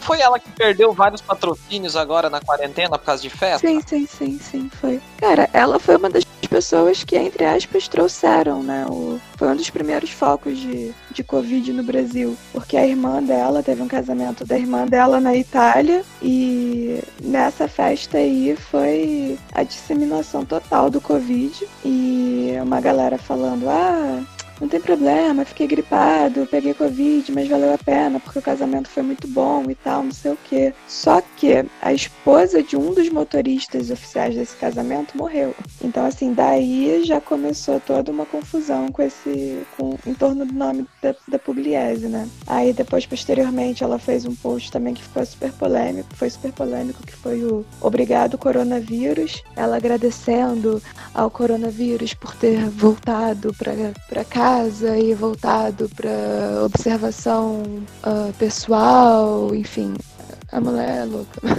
E antes disso, ela já ela já tinha se envolvido em polêmicas porque ela oferecia, tipo, nessa questão da vida fitness e saudável e não sei o que. Ela meio que atuava como uma, uma personal trainer, alguma coisa assim, só que ela não tem a formação, né? Acho que isso acontece também com muita gente, que atua como alguma coisa, mas não, não, não tem. Mas a questão da pugliese com a pandemia só tem vários, vários casos. O último deles foi esse que o Malco falou, que ela fez uma festa pra Mari, que saiu do, do Big Big Brother, furando a quarentena lá com, seus, com as suas 30, 40 pessoas que estavam na festa, e depois disso a cobrança do público foi muito grande que ela perdeu vários, vários patrocinadores, várias marcas, né? Inclusive até hoje o Instagram dela tá, tá bloqueado porque ela deu um, um, uma pausa nele para ela parar de perder seguidor. Pois é, mas essa, essa é a parada, velho. Esse é o meu. É, essa é a parada que eu não entendo o que é que atrai as pessoas. Tipo, além de não, não entender por que atrai, isso me dá um medo absurdo. Porque olha o tipo de capilaridade que, que esse pessoal tem e, e o tipo de mensagem que eles podem passar. Porque, veja, a, a, as pessoas que seguem eles não seguem eles porque, pelo que eles pensam, né? Ou pelo que eles dizem. Seguem eles porque, tipo, o cara é rico, sei lá, joga golfe, vai pra Bali, tirar foto. Cara, cara eu acho que nesse caso específico, ela é magra, ela é o símbolo do, do corpo atlético, fitness, e a pessoa quer seguir ela porque ela quer ficar com, com um corpo igual dela. Mas o que a pessoa não tá se ligando é que ela não tem um nutricionista 24 horas por dia, não tem um personal trainer 24 horas por dia, ela não tem todo o aparato que a, que a Pugliese tem. Mas a Pugliese vende que fazendo isso ou comendo aquilo, você vai ficar daquele jeito. Então a pessoa, sei lá, nesse caso de quem segue a galera, os influenciadores da parte fitness, eu acho que é isso. A galera quer alcançar aquele corpo, a galera quer alcançar aquele estado físico ali. Não, mas não falo nem isso, Letícia. Então, o meu ponto, meu ponto era um pouco além do, do que ela tá, do que ela tá transmitindo ali. É que, tipo, olha o poder que ela tem e aí sim influenciar as pessoas, né? É, apesar de, de toda de todo a gama de seguidores dela seguir ela por outro motivo, seja pela ilusão de que vão ficar com o corpo bonito porque veem o que ela faz todo dia é, e não, na verdade, fazer o que tem que fazer. Todo mundo sabe o que é, né? Mas aparentemente assistir o outro cara fazer deixa o corpo bonito também, né? Alguma coisa desse tipo. Não, cara, é que a pessoa tá sempre procurando, sei lá, um caminho mais fácil, uma resposta incrível. Deixa. É, bom, mas, mas assim, aí o, o, onde eu quero chegar é que, tipo, ela, com todo o poder de mídia que ela tinha, qual foi a mensagem que ela passou para as pessoas, tá ligado? Ah, pode fazer uma festa que não vai dar merda. No caso, no caso dela, deu merda ali, certo? Deu merda, porque, realmente foi uma situação muito atípica, né? Mas ela poderia ter emitido uma opinião política, por exemplo, numa época de eleição, e isso ia iniciar um, um absurdo de pessoas, né? É, e, e, tipo, você não tem como controlar esse tipo de coisa, controlar assim, né? É, é prever o que é que aquela pessoa pensa, porque você não, você não acompanha o pensamento dela porque ela não tá mostrando ideias, não tá conversando. Ela tá falando que tá comendo no fazano, que tá indo pra praia, tá ligado? E aí, mas aí em algum momento, se ela der o clique, fudeu, tá ligado? Tipo, ela, mas aí, essa, esse que você está comentando, ele vai muito da consciência, da própria consciência de quem está produzindo conteúdo. Eu vou te dar alguns exemplos aqui, porque essa, esse próprio aspecto cultural, ele criou essas problemáticas, né? De você estar tá querendo influenciar determinadas pessoas é, explicitamente e implicitamente você dá, de repente, maus exemplos. Né? É, ou explicitamente também, sei lá. Mas vou te dar um exemplo aqui, ainda do que eu acompanhei, que, que aí eu, eu tive uma, uma visão bem ampla do, do fenômeno, que foi, por exemplo, exemplo, os comentários de insight. Então, um site que hoje, hoje é gigantesco, e eu acompanhei lá desde o início, é o site, novamente, do Jovem Nerd, que é o maior podcast nacional do Brasil, né? E é um site gigantesco. E hoje também tem marketplace próprio, tem ou interage em ou, todos os outros tipos de mídia que você puder imaginar. É gigantesco, é um grupo gigantesco. Houve uma época em que o podcast era o carro-chefe, onde você tinha a possibilidade de ter, você tinha lá no site uma aba de comentários, onde você tinha uma possibilidade de interagir diretamente com o pessoal que produzia. Eles liam os comentários no, no nos podcasts e tal. Só que o que é que acontece? Acontece que isso é um, uma característica da sociedade. Você está agrupando ali pessoas por nicho. Mas independente do nicho, as pessoas têm outras características que moldam seu caráter. E elas vão indiretamente ou diretamente expressar essas informações. Então, nesse exemplo que eu estou dando, por exemplo, com o passar do tempo, você percebia expressões ali de ideias muito complicadas. Esse sendo mais objetivo. Coisa racista, coisa de xenofobia, coisa de machismo, coisa de nazismo, fascismo. Então, ideias muito complicadas expressas no comentário e, obviamente, relativizada por grande maioria. No caso do Jovem Nerd, o que aconteceu? Eles olharam para aquilo ali e começaram a entender, cara, isso aqui é complicado, velho. Porque o comentário do nosso site está servindo para agrupar pessoas em função de ideias que a gente não quer, que a gente não defende. Então, a partir dessa consciência de identificar que esse fenômeno era real e estava atrelado ao conteúdo que ele gerava, o que é que foi feito? Isso aqui a gente não tem como impedir que aconteça. Mas o que a gente não vai fazer é deixar esse tipo de desenvolvimento de ideias diretamente no nosso site. Então, eles extirparam comentários no site, você não tem mais comentário em podcast, você não tem mais a possibilidade de comentário em notícias, não tem mais comentário. Se você quer fazer comentário, você pode compartilhar e fazer um comentário na sua rede social. Porque de uma forma, você agora, por mais que você possa criar um perfil fake, enfim, né, você agora projeta suas ideias de forma mais direta, se atrelando a, a sua ideia. Não de uma forma completamente anônima, num, num, num cenário muito específico que era ali a, a aba de comentários de um podcast. E aí agora você tem um espaço para de repente identificar o, as pessoas que desenvolvem essas ideias e apontar para elas, falar, ó, oh, você tá falando um negócio, você tá falando merda aqui, velho. E poder agrupar outras pessoas que entendem e ao parte delas vão tentar auxiliar essa pessoa a entender esse fenômeno e levar ela numa direção que seja correta e parte dessas pessoas vai lá simplesmente para avacalhar a pessoa, né? Destruir a vida da pessoa, né? Fala, cara, é um merda, que é um maluco do caceta, né? Mas todos esses são fenômenos que existem. No caso da Pugliese, é exatamente isso. Ela não tem essa consciência. A, a, a produção de conteúdo dela é em função do nicho que ela existe e a, as consequências do que ela do, do, que eventualmente vai ser produzido do que ela joga lá ela não tá preocupada ela tá zero preocupada com isso. Ela começou a ficar preocupada quando isso começou a ter impacto financeiro nela no, na, no, na imagem que ela criou não só na rede social na imagem como um todo. É, ela não tava né? Ela não tava. Até a, até a galera começar a assumir né? Exatamente até ela aparecer no Jornal Nacional, velho, falando.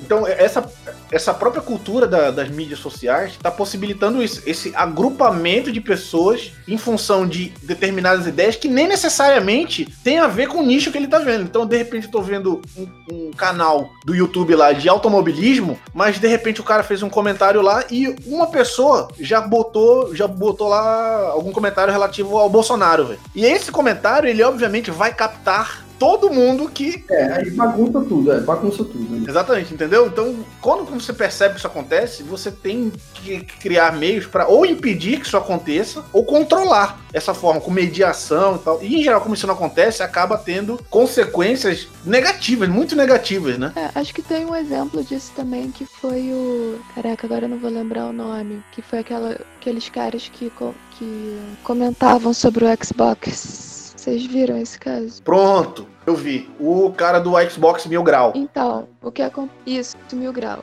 É, ele, uma vez ou outra, fazia um comentário racista e ele viu que isso foi ganhando é, racismo homofóbico, machista, né? Todo isso que, que, que engloba essa, essa tríade aí. E ele foi vendo que isso foi ganhando um certo, uma certa, sei lá, o público que, que ele estava chegando estava compactuando com isso, então ele começou a, eles, não, é uma dupla, né? Eles começaram a ser mais agressivos, mais racistas, mais homofóbicos, mais machistas, e, enfim, é, Pop, só que o canal dele era sobre jogos de Xbox. E virou um canal. É, no caso dele foi uma consciência reversa, né? Eles entenderam o que estava acontecendo e eles decidiram se aproveitar disso para captar mais audiência. Pois é. E, e, foi o que aconteceu. Eles cresceram muito empautados sobre isso. Mas aí, e o que aconteceu? Eles ficaram anos nessa, na real. Sem a plataforma fazer nada, sem o, sem o, sem o YouTube fazer nada também, até que alguns influenciadores se juntaram para pedir para pedir para o público denunciar eles. E foi o que aconteceu, sei lá, mês passado.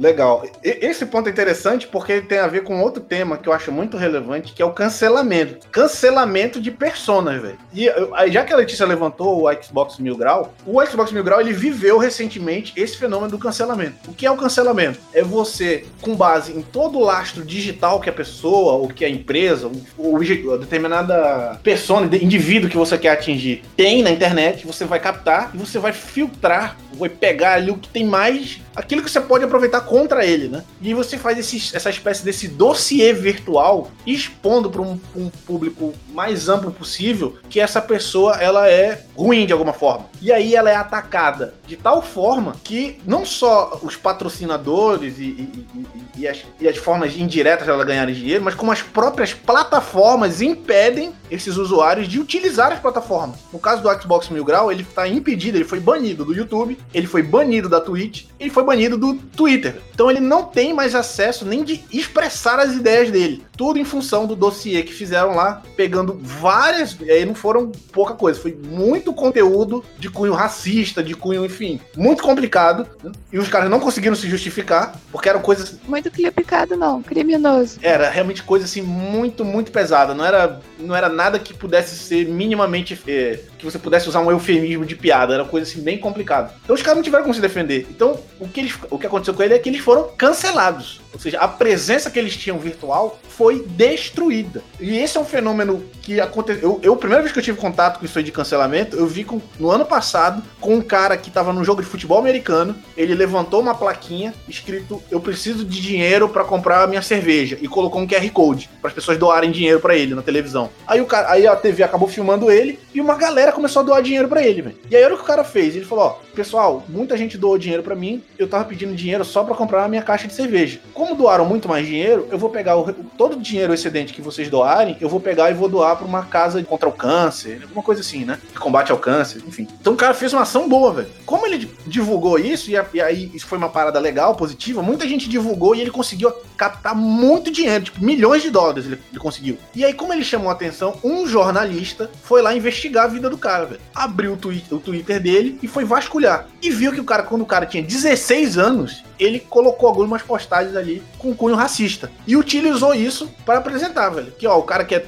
quer, quer dizer que ele é bonzinho agora aqui, olha aqui o passado dele. E este cara foi cancelado. E aí, como é que você cancela uma pessoa normal? Quando você expõe que uma pessoa normal tem essas, esse caráter digital, essa pessoa perde emprego, essa, perdo, essa pessoa perde namorada, essa pessoa perde amigos. Sendo que ele não é um, ele não é um produtor de conteúdo, ele só era uma pessoa normal, velho, que por alguma razão acabou ganhando uma notoriedade, tentou desenvolver uma ideia e o cara foi cancelado, velho. Então, olha o caso de uma pessoa normal e imagina o quanto que isso aqui pode explodir quando você tá falando de um influenciador. Uma pessoa que, que fala para um grupo grande, que foi o caso do Xbox Mil Grau. As pessoas que cancelaram ele foram influenciadores de, do outro espectro, que chegaram lá pro público e falaram: ó, esse cara, ele é racista, esse cara é filho da puta. Então, a gente tem que ir lá e denunciar ele. E o volume foi tão grande que o cara foi cancelado, velho. Ele perdeu a participação dele digital. Cara, é porque esse exemplo que você deu desse cara lá do, do, do anúncio do, do futebol americano e tal é uma parada, sei lá. Acho que a gente pode dividir aí um pouco dessa cultura de cancelamento, né? Um é se você é recorrentemente, sei lá, vamos pegar o exemplo do racismo. Se você é racista recorrentemente, então se você junta, igual foi o, caso do Xbox Mil Grau, você tinha um dossiê ali de várias horas de falas com todos esses cunhos racistas, homofóbicos e machistas. Agora, do outro cara do, do futebol americano, quando ele tinha 16 anos, ele fez um pronunciamento racista. E, tipo assim, sei lá, eu pessoalmente eu acho válido se a pessoa pudesse vir a público e se desculpar tipo de forma genuína, olha, eu era novo, olha, eu não penso assim mais, muita coisa mudou e tal, não sei o quê. Porque todo mundo comete erro, sabe? Acho que se a gente olhar para, sei lá, eu olho para mim e penso que graças a Deus não tinha Twitter ou nada do tipo quando eu era mais nova, porque eu era um terror. Tipo, sei lá, pouco tempo atrás eu fui dar uma olhada, eu era um terror assim de, tipo, sei lá, cinco anos atrás, dez anos atrás, imagina, quando eu tinha 18 anos, eu peguei um dia e tava arrumando minhas coisas e peguei umas, umas redações que eu fazia no pré-vestibular. E eu peguei, inclusive, uma redação que eu tinha feito sobre falando sobre cotas raciais. E eu não concordava com as cotas raciais. E, cara, o texto que eu fiz quando eu tinha 18, 17 anos, cara, eu sou outra pessoa em relação a isso, sabe? Então, tipo, valeria a pena, tipo, pô, se eu, sei lá, se eu tivesse publicado isso no Twitter há 10 anos atrás e que hoje eu não compactuo mais com nada do que eu pensava há 10 anos atrás, é, é justo cancelar? Sei lá, eu acho que não. Mas é uma coisa recorrente, né? O problema é que a internet não quer saber disso, né? A internet não quer saber disso. Ela quer julgar as pessoas. Porque um outro fenômeno que é muito interessante, que tá ligado a essa cultura de cancelamento, é o poder que as pessoas sentem de estar influenciando diretamente a vida de uma pessoa. De ter aquele poder de, cara, eu posso destruir a vida dessa pessoa. E isso a gente viu expressamente agora com a gente tá gravando isso aqui no final de junho de 2020, 30 de junho de 2020, e o ex-futuro ministro da Educação foi cancelado, velho. As pessoas vasculharam a vida dele, que não foi tão difícil, porque na primeira camada da vida dele já encontraram um monte de coisa, que foi no Lattes. Né? E o cara mentiu um monte de informação ali e o cara foi cancelado, velho. Ele, todo, todo tipo de influência que ele tinha ali, e era um cara que estava vinculado ao Centrão, tinha uma boa influência política, ele perdeu, cara. Ele não tinha mais argumentos para desenvolver de, de nenhuma forma. Beleza, acho que sim, a gente pode pegar até o caso dele mesmo, sabe? Se tinha uma coisa no curriculate deles que não, que não era verdade, que era mentira. Se ele chegasse e falasse, é, pô, eu fiz isso há muito tempo atrás e realmente não era isso, isso daqui é uma inverdade, isso daqui não é verdade e tal, não sei o que. E desculpa, tava errado mesmo, já consertei. Mas não, sabe? Ele ficou ainda tentando arranjar desculpas, não, mas eu fiz sim, eu só não peguei o diploma que não sei o quê. E além disso, ainda deixou mais coisas mentirosas no currículo dele. Então, sei lá, no meu ponto de vista, ok cancelar ele, sabe? Eu acho, eu acho esse tipo de, esse tipo de poder, eu vou trazer de volta aquela história da, da Pugliese aí, tipo, uma Kardashian dessa da vida, ou o que quer que seja. É, bicho, olha, olha o poder que existe sobre a vida de um, de um indivíduo que, tipo, é um cara irrelevante na internet. Não, não tô falando do, do, do ministro, nem de uma delas, mas o cara da cerveja lá, tá ligado? O cara com certeza se fudeu, velho. Ele com certeza perdeu o emprego lá na, na época. Talvez hoje ele não sinta mais o efeito disso. Mas quanto tempo o cara sentiu o efeito dessa parada? E aí, e, tipo, talvez fosse, talvez tenha sido mal entendido e, que, que, quer que seja. Bom, não, não vou passar pano para ele. Mas assim, é, é, o poder, é o poder que, uma, que, que uma influência basta um cara, velho. Dizer assim, meu irmão, esse cara aqui é um cuzão o cara tá fudido, tá ligado, velho? O cara tá fudido, velho. os caras têm o poder de destruir a vida de alguém porra, em 10 segundos, velho. E Adriano, fala alguma coisa, cara. Tá calado aí. Conta aí da esfera do CrossFit. Procurando notícias sobre o que vocês realmente estão falando. Porque eu não tava por dentro desses assuntos, não. eu vou dar um outro caso. Vou dar um outro caso bom, velho. Da família Stauffer. Família Stauffer, nos Estados Unidos. É uma família de, de, de, Instagram aí, velho. Sei lá, esse povo que é só a vida deles. O Elvio é muito revoltado com, esse, com a galera do Instagram, cara. Eu sou fantástico, eu sou. Eu acho, eu acho isso. Acho isso, tipo, a epítome da.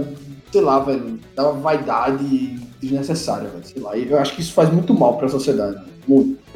Posso até resgatar aqui um trecho do artigo que a gente conversou muito sobre ele no último episódio, Democracia, em que, em que o autor fala que Sócrates considerava que o homem cujo comportamento fosse marcado por uma excessiva indulgência para com os prazeres sensoriais se privaria da disposição intelectual e de caráter adequado para alcançar uma compreensão, compreensão satisfatória da natureza da virtude, da sabedoria. O cara só quer saber de farra, velho. Quer saber de farra, cachaça, coisa bonita, tá ligado, velho? Enquanto que a, a, vida não é só isso, tá ligado? Vida, porra, o cara se fode, o cara toma um cu, é, é isso aí, velho. É, faz parte, tá ligado, das coisas. Mas no Instagram é tudo lindo, tá ligado? E as pessoas acabam achando que a vida é, é, esse mar de rosa e fica pensando, porra, por que a minha vida não é assim? Né? É, aí eu vou dar um exemplo aqui da, desses Stauffer, que era uma família lá americana que tinha quatro filhos. É, e eles decidiram adotar uma criança. Vou adotar uma criança aqui, velho. Quatro da gente tá pouco. Aí eles adotaram um, um asiático, uma criança asiática. Eles mandaram de avião lá do, da Ásia. O pivete chegou lá e o pivete era autista. E eles não sabiam. Aí eles passaram, sei lá, alguns meses, não sei se chegou a ser anos com, com o pivete. E eles, eles passaram o pivete pra frente, velho. Passaram pra outra família, pô. Tipo, você pegou o cachorro do canil da cidade, velho. Ah, ele é brabo. Aí você passou ele pra frente, pô. Alguém quer um cachorro bravo, mano? Eles fizeram isso com o pivete autista, velho. Sei lá, 3, 4 anos de idade. Aí, eu, aí foram lá na, na rede, ah, não deu, a gente não sabia que era assim. Porra, velho, tá ligado? E aí, tipo, eles foram cancelados, obviamente, né, mano? E você tá falando de uma família que tinha todo o poder aquisitivo pra, tipo, dar as melhores condições possíveis, né? Puta que pariu! Com certeza. Mas a criança não se encaixava no padrão perfeito deles, né? Exatamente. Mas sendo que eles produziram muito conteúdo com, com o garoto, né? Ganharam muito dinheiro na- com o garoto. Claro, produ- produziram pra cacete, velho. Produziram pra cacete. E aí, de repente, eita porra, o pivete é autista, não tá dando pra gente, é muito difícil pra gente, porra, não sei o que, e o pivete que se foda, tá ligado, velho? E, e, tipo, e- e olha isso, velho. As pessoas acompanhavam a vida desse povo, tá ligado? Acompanhavam a vida dessas pessoas pra nada, é só tipo, ó, que legal, eles têm quatro filhos. E eles eram monstros, velho. Monstros. A pessoa que faz isso é outra coisa, velho. Monstro, porra, sem consciência nenhuma, velho. Você adotou o pivete é pra vida toda, velho. É isso aí, bicho. Caralho, bichinho, esse, esse moleque vai crescer, né, velho? Já ia, já ia crescer complicado, né, velho? Por causa do autismo. Agora, imagina como ele deve estar. A dificuldade que deve ser, velho, controlar o autismo dele por causa disso, tá ligado? Meu irmão, é, é, é tipo, eu, eu- Esse exemplo pra mim é, é um, é um dos exemplos dessa futilidade, tá ligado? Do Instagram. É tipo, os caras acharam que, ah, adotar, adotar deve ser um negócio legal. Assim, Deve dar, deve dar like, sei lá, velho. Ah, eles devem eles devem ter ganhado bastante seguidores, né?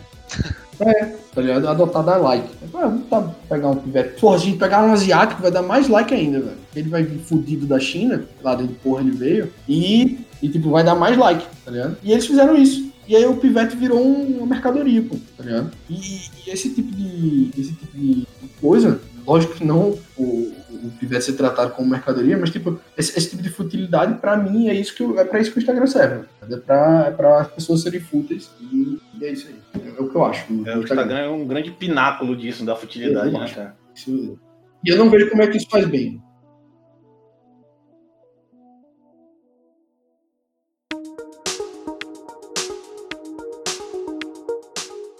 Então, sobre o Instagram, eu queria, sei lá, dar uma experiência pessoal aí, tipo, nada muito hum, revolucionária, mas assim, é só um pouco do que o Instagram pode ser. O Instagram pode ser tudo isso aí, o que o Ava falou, e grande parte é, mas ele pode não ser só isso também, né? Então, assim, pra mim é, foi e é muito válido seguir algumas pessoas por conta do conteúdo passado de uma forma mais digestiva, digamos assim, mais dinâmica, igual a gente já comentou. Então, é, eu sempre uso o, o exemplo de uma influencer de moda que eu sigo. Eu comecei a seguir a- essa mulher, a Ana Soares, como indicação de uma amiga, para, entre aspas, dicas de moda mais factíveis. E eu super com o pé atrás, achando que ia ser mais um, um perfil de uma blogueirinha que ia me falar dicas de moda, ia que ser meio fútil e eu ia me sentir mal porque eu não ia ter dinheiro para comprar as roupas que ela tinha e tal, não sei o que, mas eu fui mesmo assim. E enfim, ela não tem nada a ver com, com esse tipo de, de preconceito que eu tava imputando já. E hoje eu tenho uma relação super mais saudável com as roupas e com o consumismo de roupa mesmo, de acessório, de tudo mais, graças ao conteúdo dela, sabe? Então eu encontrei um viés da moda que não é nem um pouco fútil e acabou abrindo um caminho para uma gama de assuntos assim que eu não me interessava e que hoje me interessam muito. Então a moda como um, um uma maneira de você se expressar, de uma maneira como se expressa feminismo, uma maneira de como expressam vários setores da sociedade, enfim. E, e tudo de uma maneira bem easygoing, assim, de dela expressar o conteúdo dela, sabe? Então, que eu queria falar assim que uma blogueira de moda não necessariamente fala só de moda, ela pode falar de história, ela pode falar de feminismo, ela pode falar de racismo, ela pode falar de gordofobia. Então ela me abriu os olhos para tipo uma gama imensa de assuntos que eu não prestava atenção, entendeu? Então eu acho que cabe aí você fazer um filtro nessas pessoas, um filtro em quem que você tá seguindo, em qual conteúdo que você tá consumindo e pegar as coisas boas, pegar as coisas que te, que te sei lá, acrescentam mais, sabe? Sei lá, eu nunca tinha ouvido, eu nunca tinha pesquisado sobre gordofobia enquanto eu não tivesse consumido um, um conteúdo dela que falava sobre a moda para as pessoas gordas, entendeu? E hoje eu acho que eu sou uma pessoa que tem um pouquinho mais, uh, talvez, de empatia e tal com essa questão que antes, sei lá, um ano atrás eu não tinha nenhuma. Então isso pode ser uma coisa boa, sabe? De passar um conteúdo realmente que tem um embasamento, que tem, sei lá, um. um uh, que quer atingir alguma uma esfera da, da sociedade de uma forma tranquila. Eu não preciso ler um livro complicado sobre gordofobia para me informar sobre o assunto, sabe? É, mas isso aí já é uma outra problemática, né? Que por mais bem intencionado que uma pessoa possa estar, ela falar sobre gordofobia sem ter, de repente, um conhecimento técnico, sociológico, psicológico de como esse fenômeno afeta a cabeça das pessoas, não só do ponto de vista de se sentir bem, mas de saúde também, é complicado. E uma, isso a gente viu na prática de, de um ponto de vista muito negativo durante a pandemia agora, que são pessoas passando volume de informação é, fake news, né? informação é equivocada, achando que tá fazendo certa, cara, sem, sem ter uma má intenção. Sim, mas deixa eu só fazer. Sim, deixa só fazer uma observação aí. É, o que ela, ela não estava falando sobre gordofobia de fato, ela estava falando sobre moda para as pessoas gordas. Então, o que que eu fazia? Eu pegava o Instagram de algumas pessoas indo e, e procurando esse tipo de conteúdo, entendeu? Não, tudo bem, isso foi só um exemplo que eu dei, né? Porque eu já vi essa discussão de gordofobia, só que isso, gordofobia por si é um. Essas fobias como um todo já são um tema de podcast por si, né? Mas eu já vi, por exemplo, e aí, é aí que vai entender interessante essa discussão de gordofobia sob um viés exclusivo, desconsiderando todos os outros, como por exemplo da saúde da pessoa. E eu acho muito complicado, por exemplo, um, um influencer, por exemplo, de, sei lá, de moda, tentar abordar um tema por mais interessante que ou de esporte, ou de lazer, qualquer outra coisa, tentar abordar um tema que ele não tem a capacidade técnica o suficiente para desenvolver uma discussão saudável. E aí, por isso que eu coloquei o tema da, da influência, porque você viu diversos influencers dos nichos mais diversos possíveis, colocando seus pontos de, vi seus pontos de vista, entre aspas, aqui, gigantescas, né? Com relação ao tema pandemia, com relação ao tema Covid, o vírus, e indiretamente, em alguns casos diretamente, influenciando um volume gigantesco de pessoas negativamente. Alguns positivamente, mas grande parte deles negativamente, velho. Incitando hábitos complicados. Como gente, o próprio exemplo que você deu, né? Aquele que você deu, da pugliese, né? A pugliese, de forma indireta ou indireta, você pode discutir, ela passou uma imagem extremamente negativa de como você lidar com esse momento, né? E quem seguiu ela, quem, quem tem um pouco mais de discernimento entendeu que era errado, mas muita gente simplesmente falou: ah, se ela tá fazendo é porque tá de boa. E, e isso é muito uhum. complicado. Ah, isso aí. Sim, sim. É isso aí, velho. É isso aí, exatamente. Mas só queria pontuar, só queria pontuar aí que é o que a gente tá fazendo. Especialista em porra nenhuma. e a gente tá falando sobre um monte de coisa. Então a gente deixa claro que aqui a gente não tem nenhum compromisso com especialidade nenhuma, visto que só somos especialistas em engenharia e na área da engenharia que nós somos especialistas. Exatamente, é muito importante. Que bom que você colocou isso. É muito importante deixar claro que a gente já colocou isso de maneira explícita, mas nós não somos especialistas de porra nenhuma. Isso aqui é simplesmente a nossa perspectiva com relação ao assunto. Ninguém tá cagando regra aqui, não. Tá? Então, pois é. E aí? E aí é, é, é sei lá, entre aspas, culpa de quem? É culpa do influenciador, é culpa de quem de quem acompanha ele, sabe? De quem segue afinco e tal. Porque igual o exemplo que eu dei da, da nutricionista no início da, da discussão, que as pessoas estavam cobrando ela que ela não comia fruta, e ela virou e falou: Bom, mas vocês não sabem da minha vida? Quem disse que eu não como fruta e tal, não sei o quê. Ela nunca se colocou nessa posição de cagação de regra, entendeu? E as pessoas esperam isso dela, as pessoas fazem isso. Mas e aí? O, exemplo extremamente positivo que eu tenho é o Atila. O Atila, ele é, tem doutorado em microbiologia, trabalha com virologia e o Rob, e por um acaso, ele tem um canal no YouTube chamado Nerdologia, onde ele, o, o nicho dele são nerds e cultura, é, discussão científica da cultura pop. Então, quando ele se colocou para discussão técnica em um âmbito mais amplo do, da, da pandemia, do Covid, ele tinha capacidade técnica suficiente para não estar não tá expondo ali e simplesmente falando besteira, desinformando as pessoas. Então ele é um cara,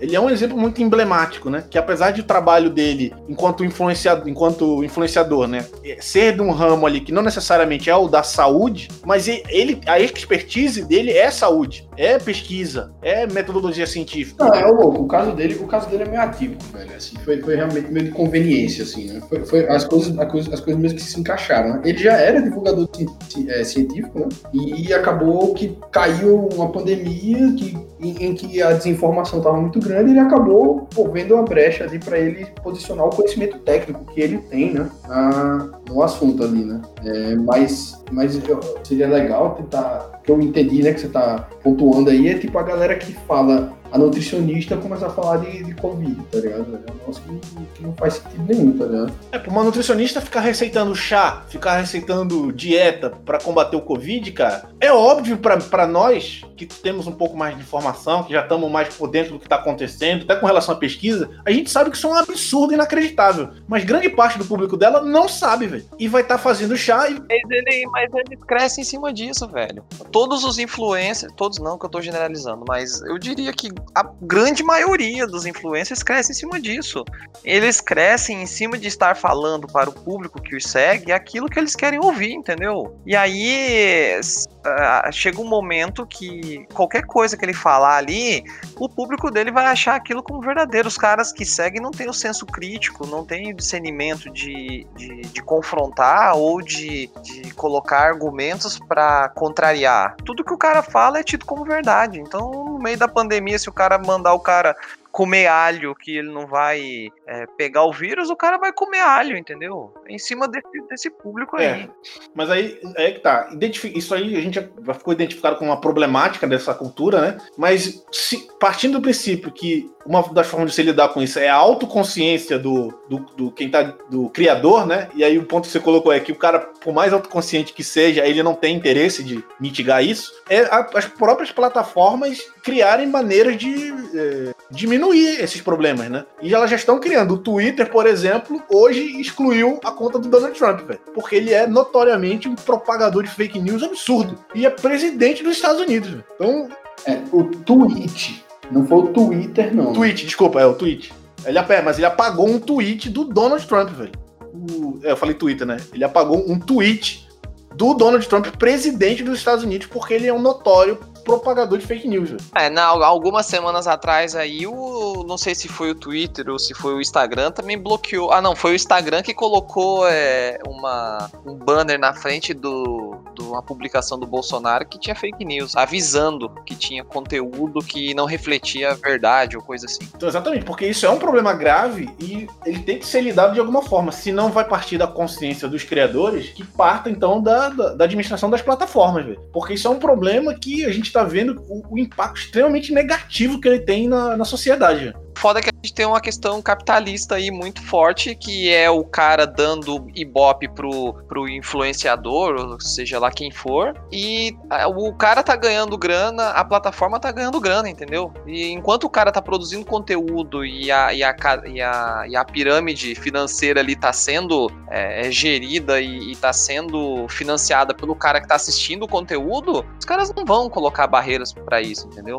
Isso aconteceu, pô. Esse final de semana, esse final de semana, velho, agora que a gente tá gravando, final de semana do dia 27, 28, o, o Facebook sofreu um boicote de, de um, um, número absurdo de marcas americanas, que inclusive está começando a, a, ter capilaridade aqui no Brasil, que eles não vão publicar, eles não vão anunciar no Facebook e no Instagram durante o mês de julho, porque o Facebook e o Instagram não se comprometeram a combater diretamente a esse tipo de influência, né, que, que seja ele quem for, que, que não tenha compromisso com fatos, coisas verdadeiras. Ele pode ter, ele pode ter a ideia conservadora que ele quiser, desde que ele não minta e não e não não manipule a verdade, né? Você vê que esse que esse esse caso aí tá partindo das empresas em fazer a publicidade, que é o que financia a plataforma. Não tá partindo do seguidor, entendeu? O seguidor vai continuar ali, velho, recebendo conteúdo. Não, mas a empresa ela só tem é, essa iniciativa porque ela não quer estar tá vinculada a uma plataforma que de, de, alguma forma tem um aspecto negativo. Que inclusive a, a, no, o Twitch teve aquele, aquele. O exemplo do Sleep Giant, né? Exatamente. Não, é porque acho que o Sleep Giant já era uma, não sei, uma organização, não sei se eu posso chamar de organização. Já era uma organização que atuava nos Estados Unidos, que identificava as empresas que está, que a, cuja propaganda estava sendo vinculada a algum site de fake news ou de um conteúdo impróprio e tal, e eles expunham, né, essas empresas, tipo assim, ó, fulano de tal, uh, seu conteúdo está vinculado aqui ao site tal que propaga fake news, vai deixar isso aí mesmo? E no Brasil, como Cara, no Brasil tem umas coisas que dão certo, quando dá certo, dá certo mesmo, né? Em menos de uma semana, o Sleep Giants Brasil, sei lá, alcançou e ultrapassou o número da, da página americana e fizeram com que algumas empresas tirassem o, o seu, a sua propaganda de, de alguns sites, né? É, mas, mas assim, só em defesa da, em defesa assim, entre aspas, das empresas, é, o Sleeping Giants costuma atacar a, a, o marketing distribuído, né? É tipo, você contrata uma empresa para fazer a tua presença digital em vários sites, no Google, por exemplo, Google Ad Service e vários outros serviços, que você não tem controle. Você não tem controle. Você dá o seu anúncio para a empresa e o, e o Google, o Google, Facebook, Instagram, ou o que quer que seja, eles falam, não, relaxa, que eu vou mostrar teu anúncio só para o teu público, para o público que é razoável para você. Sendo que a empresa não, não tem, não tinha, né, até o Sleeping Giants começar a expor isso, ela não tinha esse, esse, essa preocupação, até porque eu acho que, acho que era, era uma coisa inocente mesmo, assim, eles não tinham essa preocupação porque eles não enxergavam. E o anúncio dele ia sendo veiculado num site que, porra, é só fake news o dia inteiro. E o cara nem sabia, a marca não sabia, porque, tipo, tá, tá dando retorno financeiro. E aí, quando apareceu o Sleeping Giants, né, ele, ele expôs esse tipo de coisa. Né? E aí, tanto, tanto isso é, eu, eu acredito nisso, que a, as empresas, quando o Sleeping Giants cutuca, ela, é, é quase que padrão, elas recuam. Elas, não, a gente vai entrar em contato com o provedor da gente e vai tirar isso daí. A, prova de que isso tá, de que isso tá tomando vulto, né? É, é esse boicote do Facebook. Esse do Facebook é, é icônico. O Facebook perdeu. Eu, eu, vou falar o número, mas não sei se ele está exato. É, mas eu, tinha dito 4 bilhões. 4 bilhões de dólares de, de renda por causa desse boicote. Um boicote de um, de um final de semana. Um final de semana, um monte de empresa. Olha, olha a renda do Facebook. Né? Perdeu, perdeu essa renda em um mês. Então, porra, só funcionou porque foi uma galera junta. Porque e alguém, alguém no início, alguém no início deve ter feito a conta. O cara deve ter feito a conta, fez assim, porra, a, a, a nega, o, o, o, valor negativo da pessoa descobrir que a minha marca tá pagando, pagando propaganda para um site de fake news é, é, muito alto. Eu perco muito dinheiro. Então é melhor eu não anunciar no, no site. Vou, vou abrir mão daqueles caras.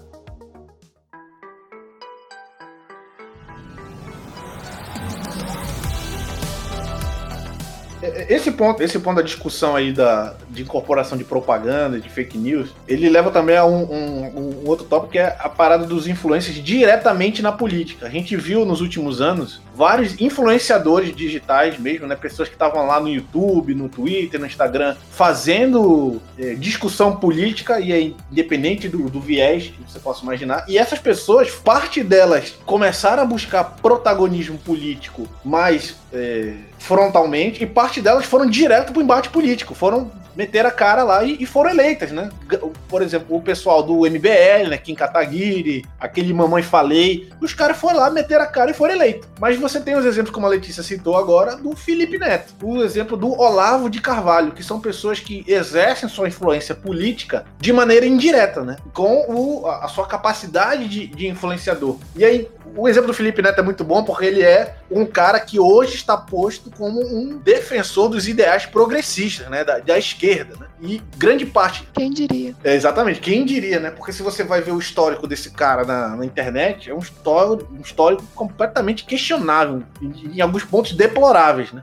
É, nem tem mais, ele apagou tudo, né? Ele apagou tudo. Ele veio a público e falou, gente, vou apagar tudo porque quero nem correr o risco de ter de deixar alguma merda aqui. É pra ele que não quer ser cancelado. Ele já foi, já tentaram cancelar ele diversas vezes. É, já tentaram cancelar ele diversas vezes e ele não, não é otário. Mas aí, aí a atitude dele eu apoio, sabe? Tipo, cara, já falei muita merda, tô estudando, tô melhorando. É isso. É, tem essa questão. E eu concordo que as pessoas podem ter redenção. Mas, é para mim, é muito claro, porque eu acompanho, né? Essas merdas, que ele tem um projeto de poder lá. Tanto do ponto de vista político quanto do ponto de vista profissional dele. É só basta você ver o que ele fez com o irmão dele. O irmão dele era um mongoloide, ficava cagando regra no YouTube. Ele tinha um canal que chamava O Hater Sincero. Ele pegava coisas que as pessoas faziam, conteúdo de outros influencers, e ficava criticando lá, ficava cagando regra. E era um crítico ferrenho do YouTube. O Felipe Neto começou assim também, né? Era... Sim, ambos começaram, né? Só que o irmão dele, se você. Os vídeos do irmão dele ainda estão na, no YouTube, né? Se você for ver, o cara é um imbecil inacreditável. É uma pessoa realmente intelectualmente limitada, né? E o que ele fez foi pegar este cara e levar pro público infantil, velho. Hoje o irmão dele tem um alcance no público infantil absurdo, velho. Tem boneco, tem quebra-cabeça, tem jogo, tem tudo que você tem programa, tem tudo que você puder imaginar. Esse cara tem, tem circo do Lucas Neto. Então ele pegou um cara que não tinha nada a ver, velho. Ele construiu a persona do cara, dada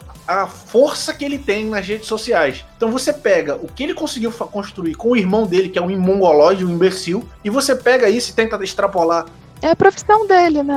Fazer o marketing de outros youtubers, de outros influencers. É, é, é, a profissão dele. Exatamente. Ele é muito bom. Ele é muito bom. Indiscutivelmente, ele é muito bom no que ele faz. Né? E agora você pega isso é, tudo, toda essa expertise que ele tem e você pode, coloca no, no âmbito da discussão política, de influenciar outras pessoas e, e mesmo futuramente concorrer a, a, a posto no executivo, no legislativo, esse cara ele tem uma, ele tem uma posição de poder muito, muito grande né, e perigosa, né? porque a gente não sabe qual é projeto de poder desse cara. É, um outro aspecto, além desse que eu citei, Kim, Kim Kataguiri, Mamãe Falei, né, de caras que eram, que eram youtubers ou divulgadores digitais, né, que conseguiram se eleger, é o, o outro cara que não está eleito, mas tem uma grande grande influência no governo federal, junho de 2020, é o Olavo de Carvalho. Tá? Provavelmente todo mundo já ouviu falar desse cara. Ele tem um canal no YouTube onde ele propaga as ideias absurdas dele. E ele é um cara que tem um alcance absurdo, não só dentro do governo, mas com muita gente, velho. E ele, as ideias dele são completamente estúpidas, né? Cara, isso aí é inacreditável. Não, é inacreditável. É, eu, eu compartilho da sua desse, desse sentimento, porque eu não consigo, velho, ver um vídeo do Olavo de Carvalho inteiro no YouTube, não. Não tem como, não. Não tem como digerir. É, meu, cara é muito, muito maluco, velho. Muito retardado mental, velho. E aí o problema é esse, velho, que o Olavo de Carvalho, por exemplo, ele é um exemplo bem extremo, né? Ele é um, é um velho maluco que bosteja coisa na internet. Mas você tem outros influenciadores de direita que são pessoas mais razoáveis e que também têm um alcance grande. No caso da esquerda, é um exemplo grande disso aí, de uma pessoa que tem um alcance muito grande, é o Felipe Neto. E eu questiono, sim, apesar de ser um cara também que me alinho mais com os ideais progressistas, quais são os objetivos desse cara, né? É óbvio que por ele estar tá defendendo coisas que eu acredito, eu vou apoiá-lo, mas sempre com o pé atrás, porque a qualquer momento ele tem um poder de, de, de mudança de, do status quo tão grande que, que, a, que, a, grande maioria das pessoas não consegue nem perceber. Basta ver a questão da Bienal. Né? O Crivella tentou censurar um livro lá dos X-Men que tinha um conteúdo lá, um beijo gay, né? Na, em uma folha da, da HQ, tentou censurar. Ele foi lá, o Felipe Neto foi lá, comprou 10 mil exemplares e distribuiu de graça, véio, na Bienal do Livro. Então, ele é um cara que tem um alcance muito grande para fazer coisas positivas e para fazer coisas que, tão, que vão ser positivas só para ele. Então, é, eu acho muito complicada essa, essa inserção desses influenciadores e como os próprios políticos da mídia tradicional estão enxergando isso e estão trabalhando essa questão de mídias sociais para ter um alcance das pessoas. Um presidente da república é um baita do influenciador, né? Eleito dessa forma, pela equipe dele. Pronto. É, cara, que, que exemplo maravilhoso, Adriano. Perfeito, cara.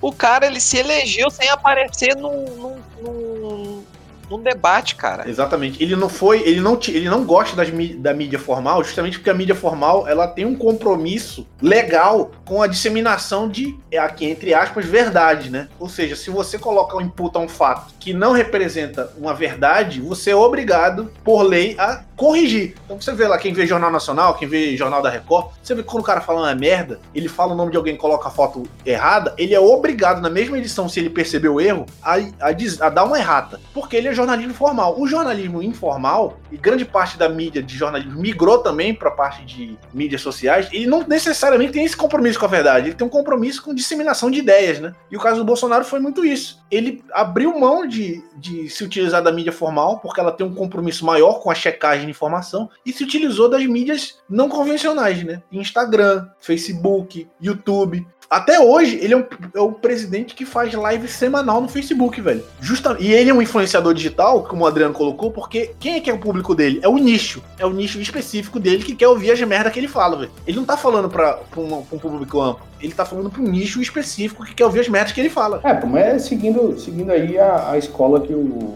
que o Trump inaugurou, né? O Steve Bannon inaugurou, né?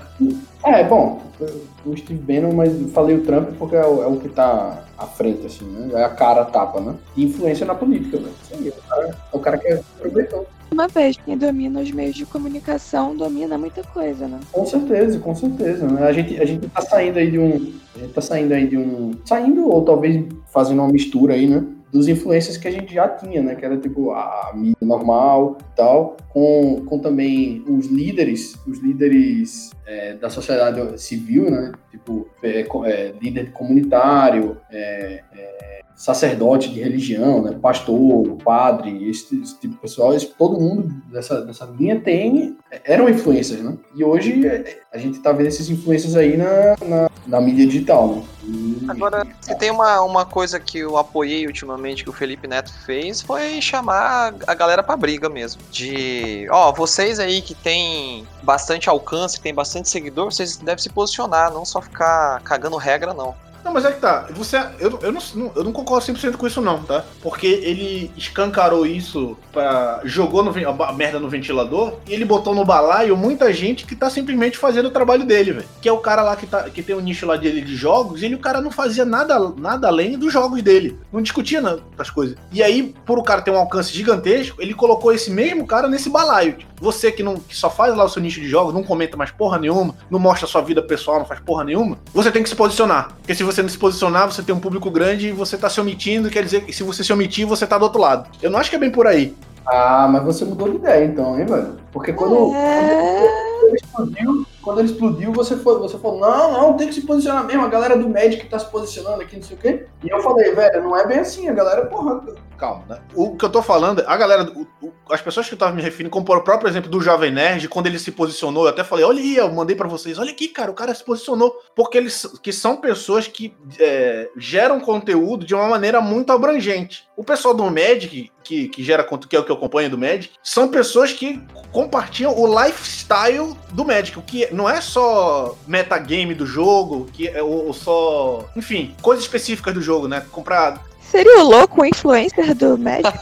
o lifestyle do Magic, velho, caralho. É tipo live. Não, porque o que acontece? O Ma- Vamos pegar então, já que a gente falou do Magic, vamos pegar. O, o Magic, ele tem características próprias. Primeiro, ele é um jogo de gente. Puta, abri uma porta do Magic. Não, rapidamente, só pra falar. O Magic é um- tem características próprias, né? Ele é um jogo para gente com poder aquisitivo alto, então ele já tem esse grau de segregação, né? Porque as cartas são caras pra porra. Então, já peneirando aí, você já vê que pessoas com poder aquisitivo alto não têm uma visão social tão ampla, porque elas não viveram grande das partes das problemáticas. Em função disso, normalmente os influenciadores do Magic, eles discutem essas temáticas periodicamente, mas dentro dos nichos pequenininho dele. Ele não vai fazer vídeo no YouTube falando disso. Ele não é maluco. Ele não vai nem botar no Discord, ele vai fazer ali no canal do WhatsApp dele, no, no grupinho de WhatsApp. Ele discute, é, ele discute essas coisas. E o que o, e o que o Felipe Neto cobrou é você, cara, que defende essas ideias, você que dê voz, cara. Grita, você, se você que já defende, vai lá e grita, cara. Não fica, não fica em silêncio. O que eu tô colocando aqui é o cara que não defende. É o cara mesmo que ele, te- ele tem o direito de não gostar de política, de não tá ligando se é o Bolsonaro, se é o Lula, se é o, a puta que variu. O cara só faz o negócio de jogo. E aí, de repente, ele tá nesse balaio de nego perguntando pra ele: o que é que você acha? O que é que você acha? O que é que você acha do Bolsonaro? O cara tem o direito de falar: cara, eu não tenho opinião, velho. Eu não gosto de política. Ele tem o direito dele. Mas tem muita gente que se envolve com esse tipo de discussão e estava quieta para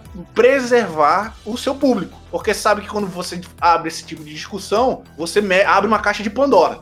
Muita gente vai te abandonar o bar e muita gente vai falar, cara, parabéns, velho. Parabéns pela essa iniciativa. Mas ninguém quer, ninguém quer, a princípio, ninguém queria abrir essa caixa de Pandora. O Felipe Neto abriu. Só que o que eu achei errado foi ele ter jogado no mesmo balaio essas pessoas também, inclusive muita gente jovem, né? E realmente não tem percepção política de, de nada nesse balaio. Tipo, aí o que é que você acha? O cara, tipo, caralho, eu não acho nada, velho. Não, não, não acho nada. E, e isso, isso que eu achei complicado. Agora, tipo, o jovem nerd, durante todo esse período, tá quieto, velho. Porra, vai uma puta que pariu, cara. Você tem um alcance absurdo, velho. Pelo amor de todo mundo sabe, quem compartilha ali redes sociais sabe como é que eles pensam, quem escuta os podcasts. Só que os caras nunca falam explicitamente. Não falam de governo, não falam de questões práticas, objetivas. Eles sempre falam do subjetivo, fazendo piadinha. Bicho, mas velho, mas velho, você tá falando que é, que é de boa, velho, que, é, que, que os caras tinham que falar mesmo, não sei o quê, porque você sabia que eles iam dar a sua confirmação do seu viés, velho. Mas se eles, eles falassem pelo outro lado, eles falassem pelo outro lado, você ia ficar puto, velho. Não, não necessariamente. Se o cara, né, que tá, se o cara é de, se o cara é de direita, viva, viva Bolsonaro, vai lá e cara, seja feliz também, pô. O Mário Frias virou ministro da, ministro da, da cultura desse jeito, velho. O cara, o cara tinha lá, porra, o Instagram dele tinha lá e ele defendia abertamente Bolsonaro e virou secretário da cultura. Parabéns para ele, cara. A, a, a, Regina Duarte, mesma coisa. Parabéns para ela, cara.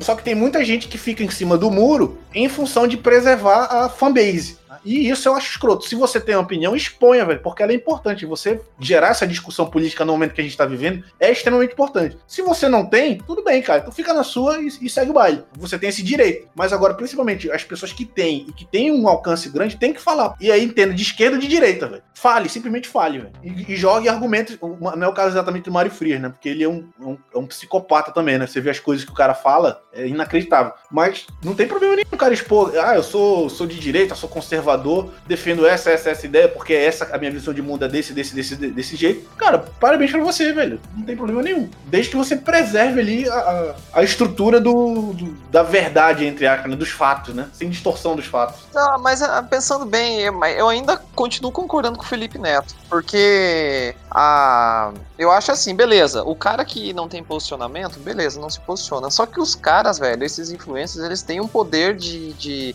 da informação chegar muito mais rápido e, e muito mais confiável. Porque se o cara segue ele, velho, o, o cara já tem um viés para pro pensamento que ele tem. Então, se, se, o cara se posicionar mostrando, olha só, o cara não precisa ter o posicionamento dele. Eu sou pró-Bolsonaro, sou contra Bolsonaro, sou pró-direita, pró-esquerda. O, o, simples fato dele chegar pro seguidor dele e falar assim, cara, você só precisa pensar, você só tem que se posicionar, você só tem que ler mais a respeito desse assunto para você se inteirar disso. Eu acho que a cobrança do Felipe Neto é mais nesse sentido, de que as pessoas têm que se, se conscientizar.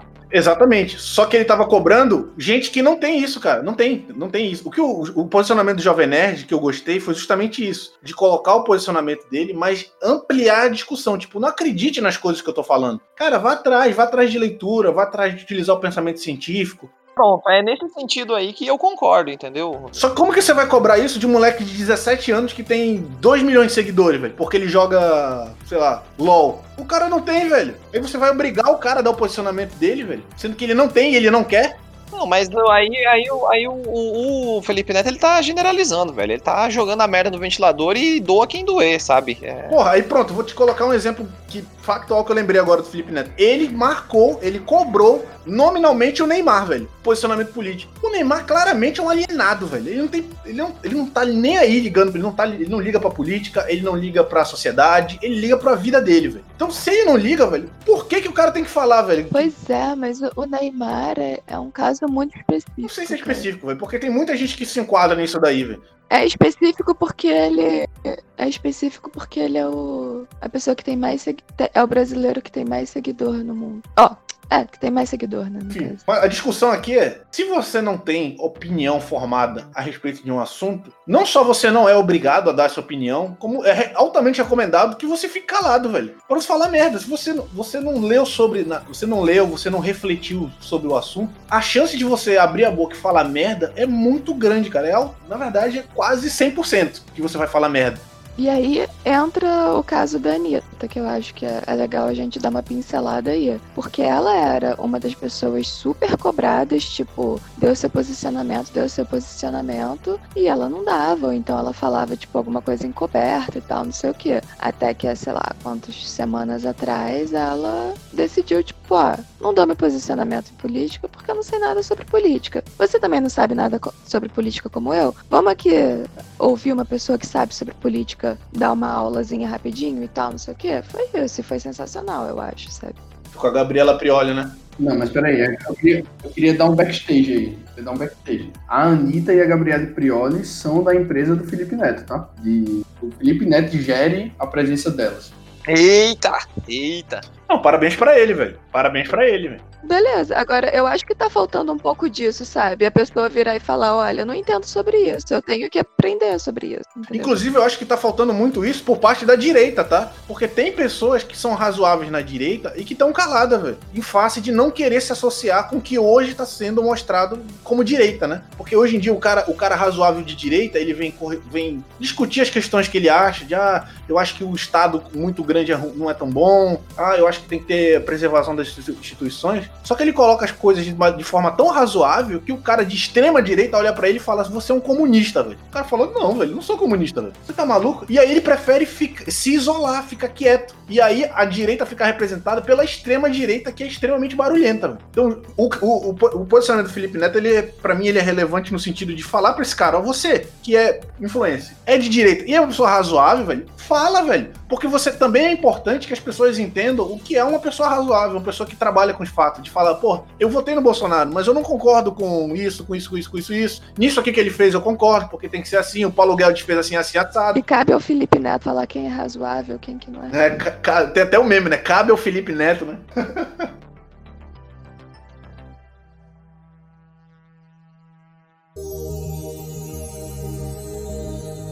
Então vamos lá, vamos, pra, vamos finalizar então o episódio, né, com um fechamento que a gente entendeu de respeito à discussão aí e de repente falar um pouco do que, é que a gente acha que vai ser, o qual que vai ser o impacto nas próximas eleições que vai chegar, né? O que é que a gente tá vivenciando aí. Cara, mas assim, deixa eu só um parênteses. É, a gente falou bastante de política, né? A gente vai ficar mais com esse viés político ou falar de uma maneira geral? Não, pô, de- fala, fala, fala, fala amplo mesmo, do entretenimento, do, do lifestyle. Deixa eu começar então. É, A partir da leitura desse tema, né, da, da discussão que a gente teve aqui, eu já, até em função também dos outros podcasts que a gente já teve, né, com a parte da servidão digital, com a questão de identificar as problemáticas da nossa sociodemocracia, né, para mim já está extremamente claro o impacto que a tecnologia tem na sociedade atualmente e vai ter nos próximos anos, né. Então, a- essa, esse caráter digital da maneira como a gente se comunica mudou muito as relações sociais, relações de trabalho, relações interpessoais.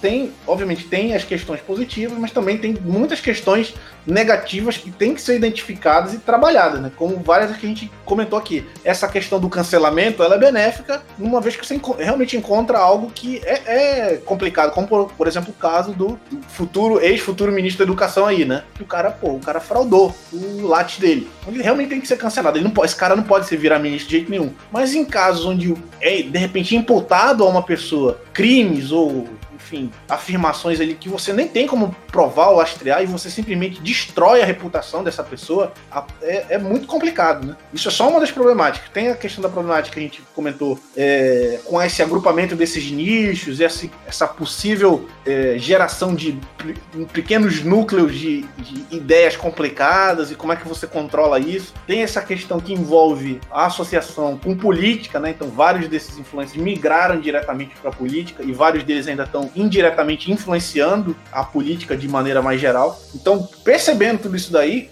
para mim foi interessante, até porque o que a gente está fazendo aqui também é uma forma de propor, né? De estar como um influ- influenciador digital, propondo aqui ideias, propondo aqui discussões. Então foi muito interessante para mim entender as diversas tipos de abordagem, tanto da parte de monetização, de construção de conteúdo, mas também de entender como que a gente está construindo aqui também vai contribuir ou não para a discussão mais ampla, né? Enquanto contexto social mais amplo, né? E eu acho que é isso. Pra mim, essa questão de, de influencers e de formadores de opinião e tal, pra mim, vai mais pro, pro o, o que eu consumo é mais pro âmbito social, né? Então, como qualquer outra ferramenta digital, a gente pode usar, sei lá, colocando aí um maniqueísmo pro bem ou pro mal, e cabe a gente filtrar o que, que faz bem e o que, que não faz, o que, que tá valendo a pena para você e o que, que não tá valendo. Então, eu convido aí todo mundo fazer uma, uma faxina digital aí, uma vez a cada três, quatro meses, para ver o que, que tá fazendo sentido para você e o que, que não tá fazendo sentido para você. E também tentar consumir um pouco de conteúdo que não tá diretamente ligado aí na sua bolha, né? Eu, eu procuro consumir conteúdos de, de pessoas negras, de pessoas LGBT, só para eu ter um pouco mais de. para abrir um pouco mais o meu leque aí também, porque se depender só da mídia formal, a gente já sabe que, que não é uma, uma mídia representativa, né, de, de toda a sociedade brasileira. Então, convido todo mundo a fazer um pouco aí desse, dessa faxina e prestar atenção no que, você está consumindo, né? E também ficar atento à cultura de cancelamento. Eu hoje mantenho umas três ou quatro pessoas, assim, quem eu, de quem eu consumo um pouco do conteúdo, que não tem nada a ver, que, tipo, é, é o oposto da, da minha orientação política, é o oposto do que eu acredito, mas só para eu tentar não ficar consumindo o conteúdo só da minha bolha, né? Não só aquilo que me faz super bem, mas para ficar atenta a, ao assunto geral, né? a, a visão de outras pessoas também. E é isso. Então, eu acho que tema de influências, eu, fiquei muito feliz quando, quando a Letícia sugeriu ele como, como pauta aqui do, desse episódio, né? Porque eu, eu acho que já, já, já chegou o ponto né, em que os, que os influencers têm realmente um, um, poder de influência extremamente alto, e a gente está vendo isso, a gente viu isso nessa discussão que a gente teve hoje, né? No, tanto no campo da política quanto no campo do estilo de vida das pessoas. Acho que um, um, um tipo de influência que a gente não estava, com certeza a gente não estava acostumado a ter indivíduos, né?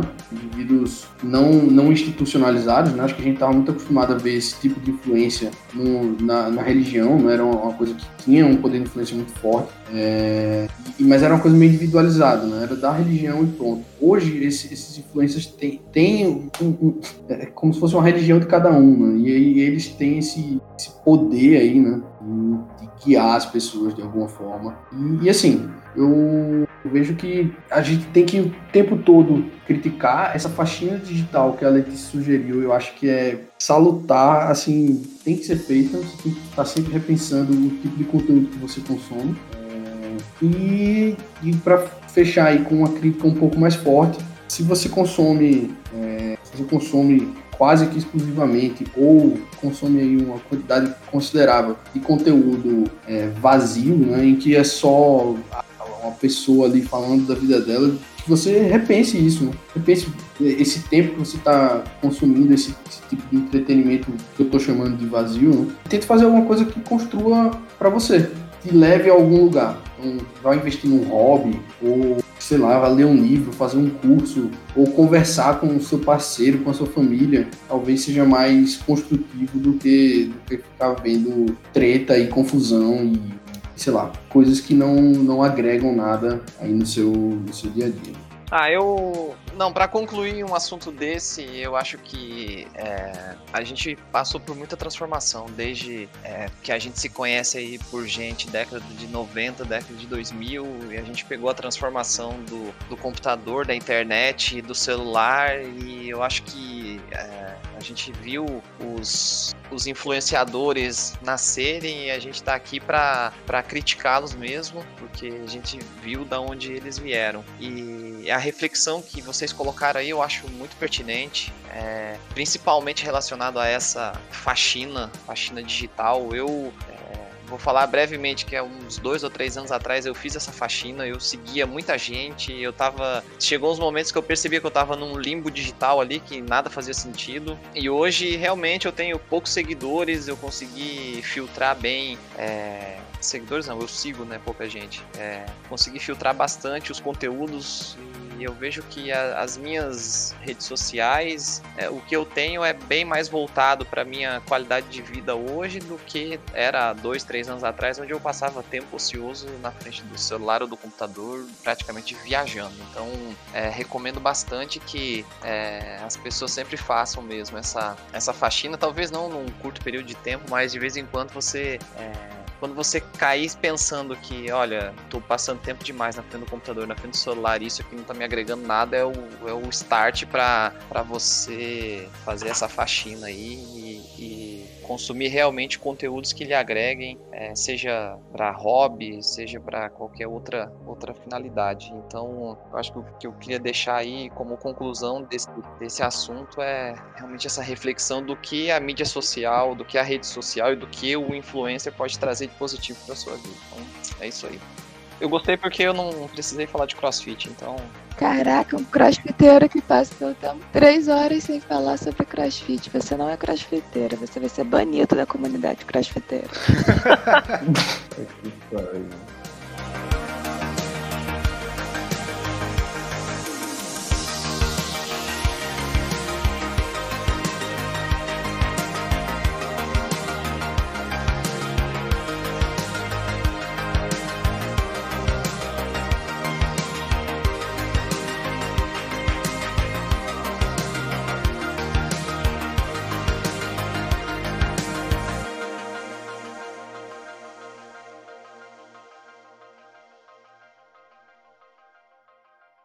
Eu vou pedir qualquer merda aqui no iFood que eu tô com fome. Será que algum influencer me, me ajuda? Te patrocina? É, me patrocina.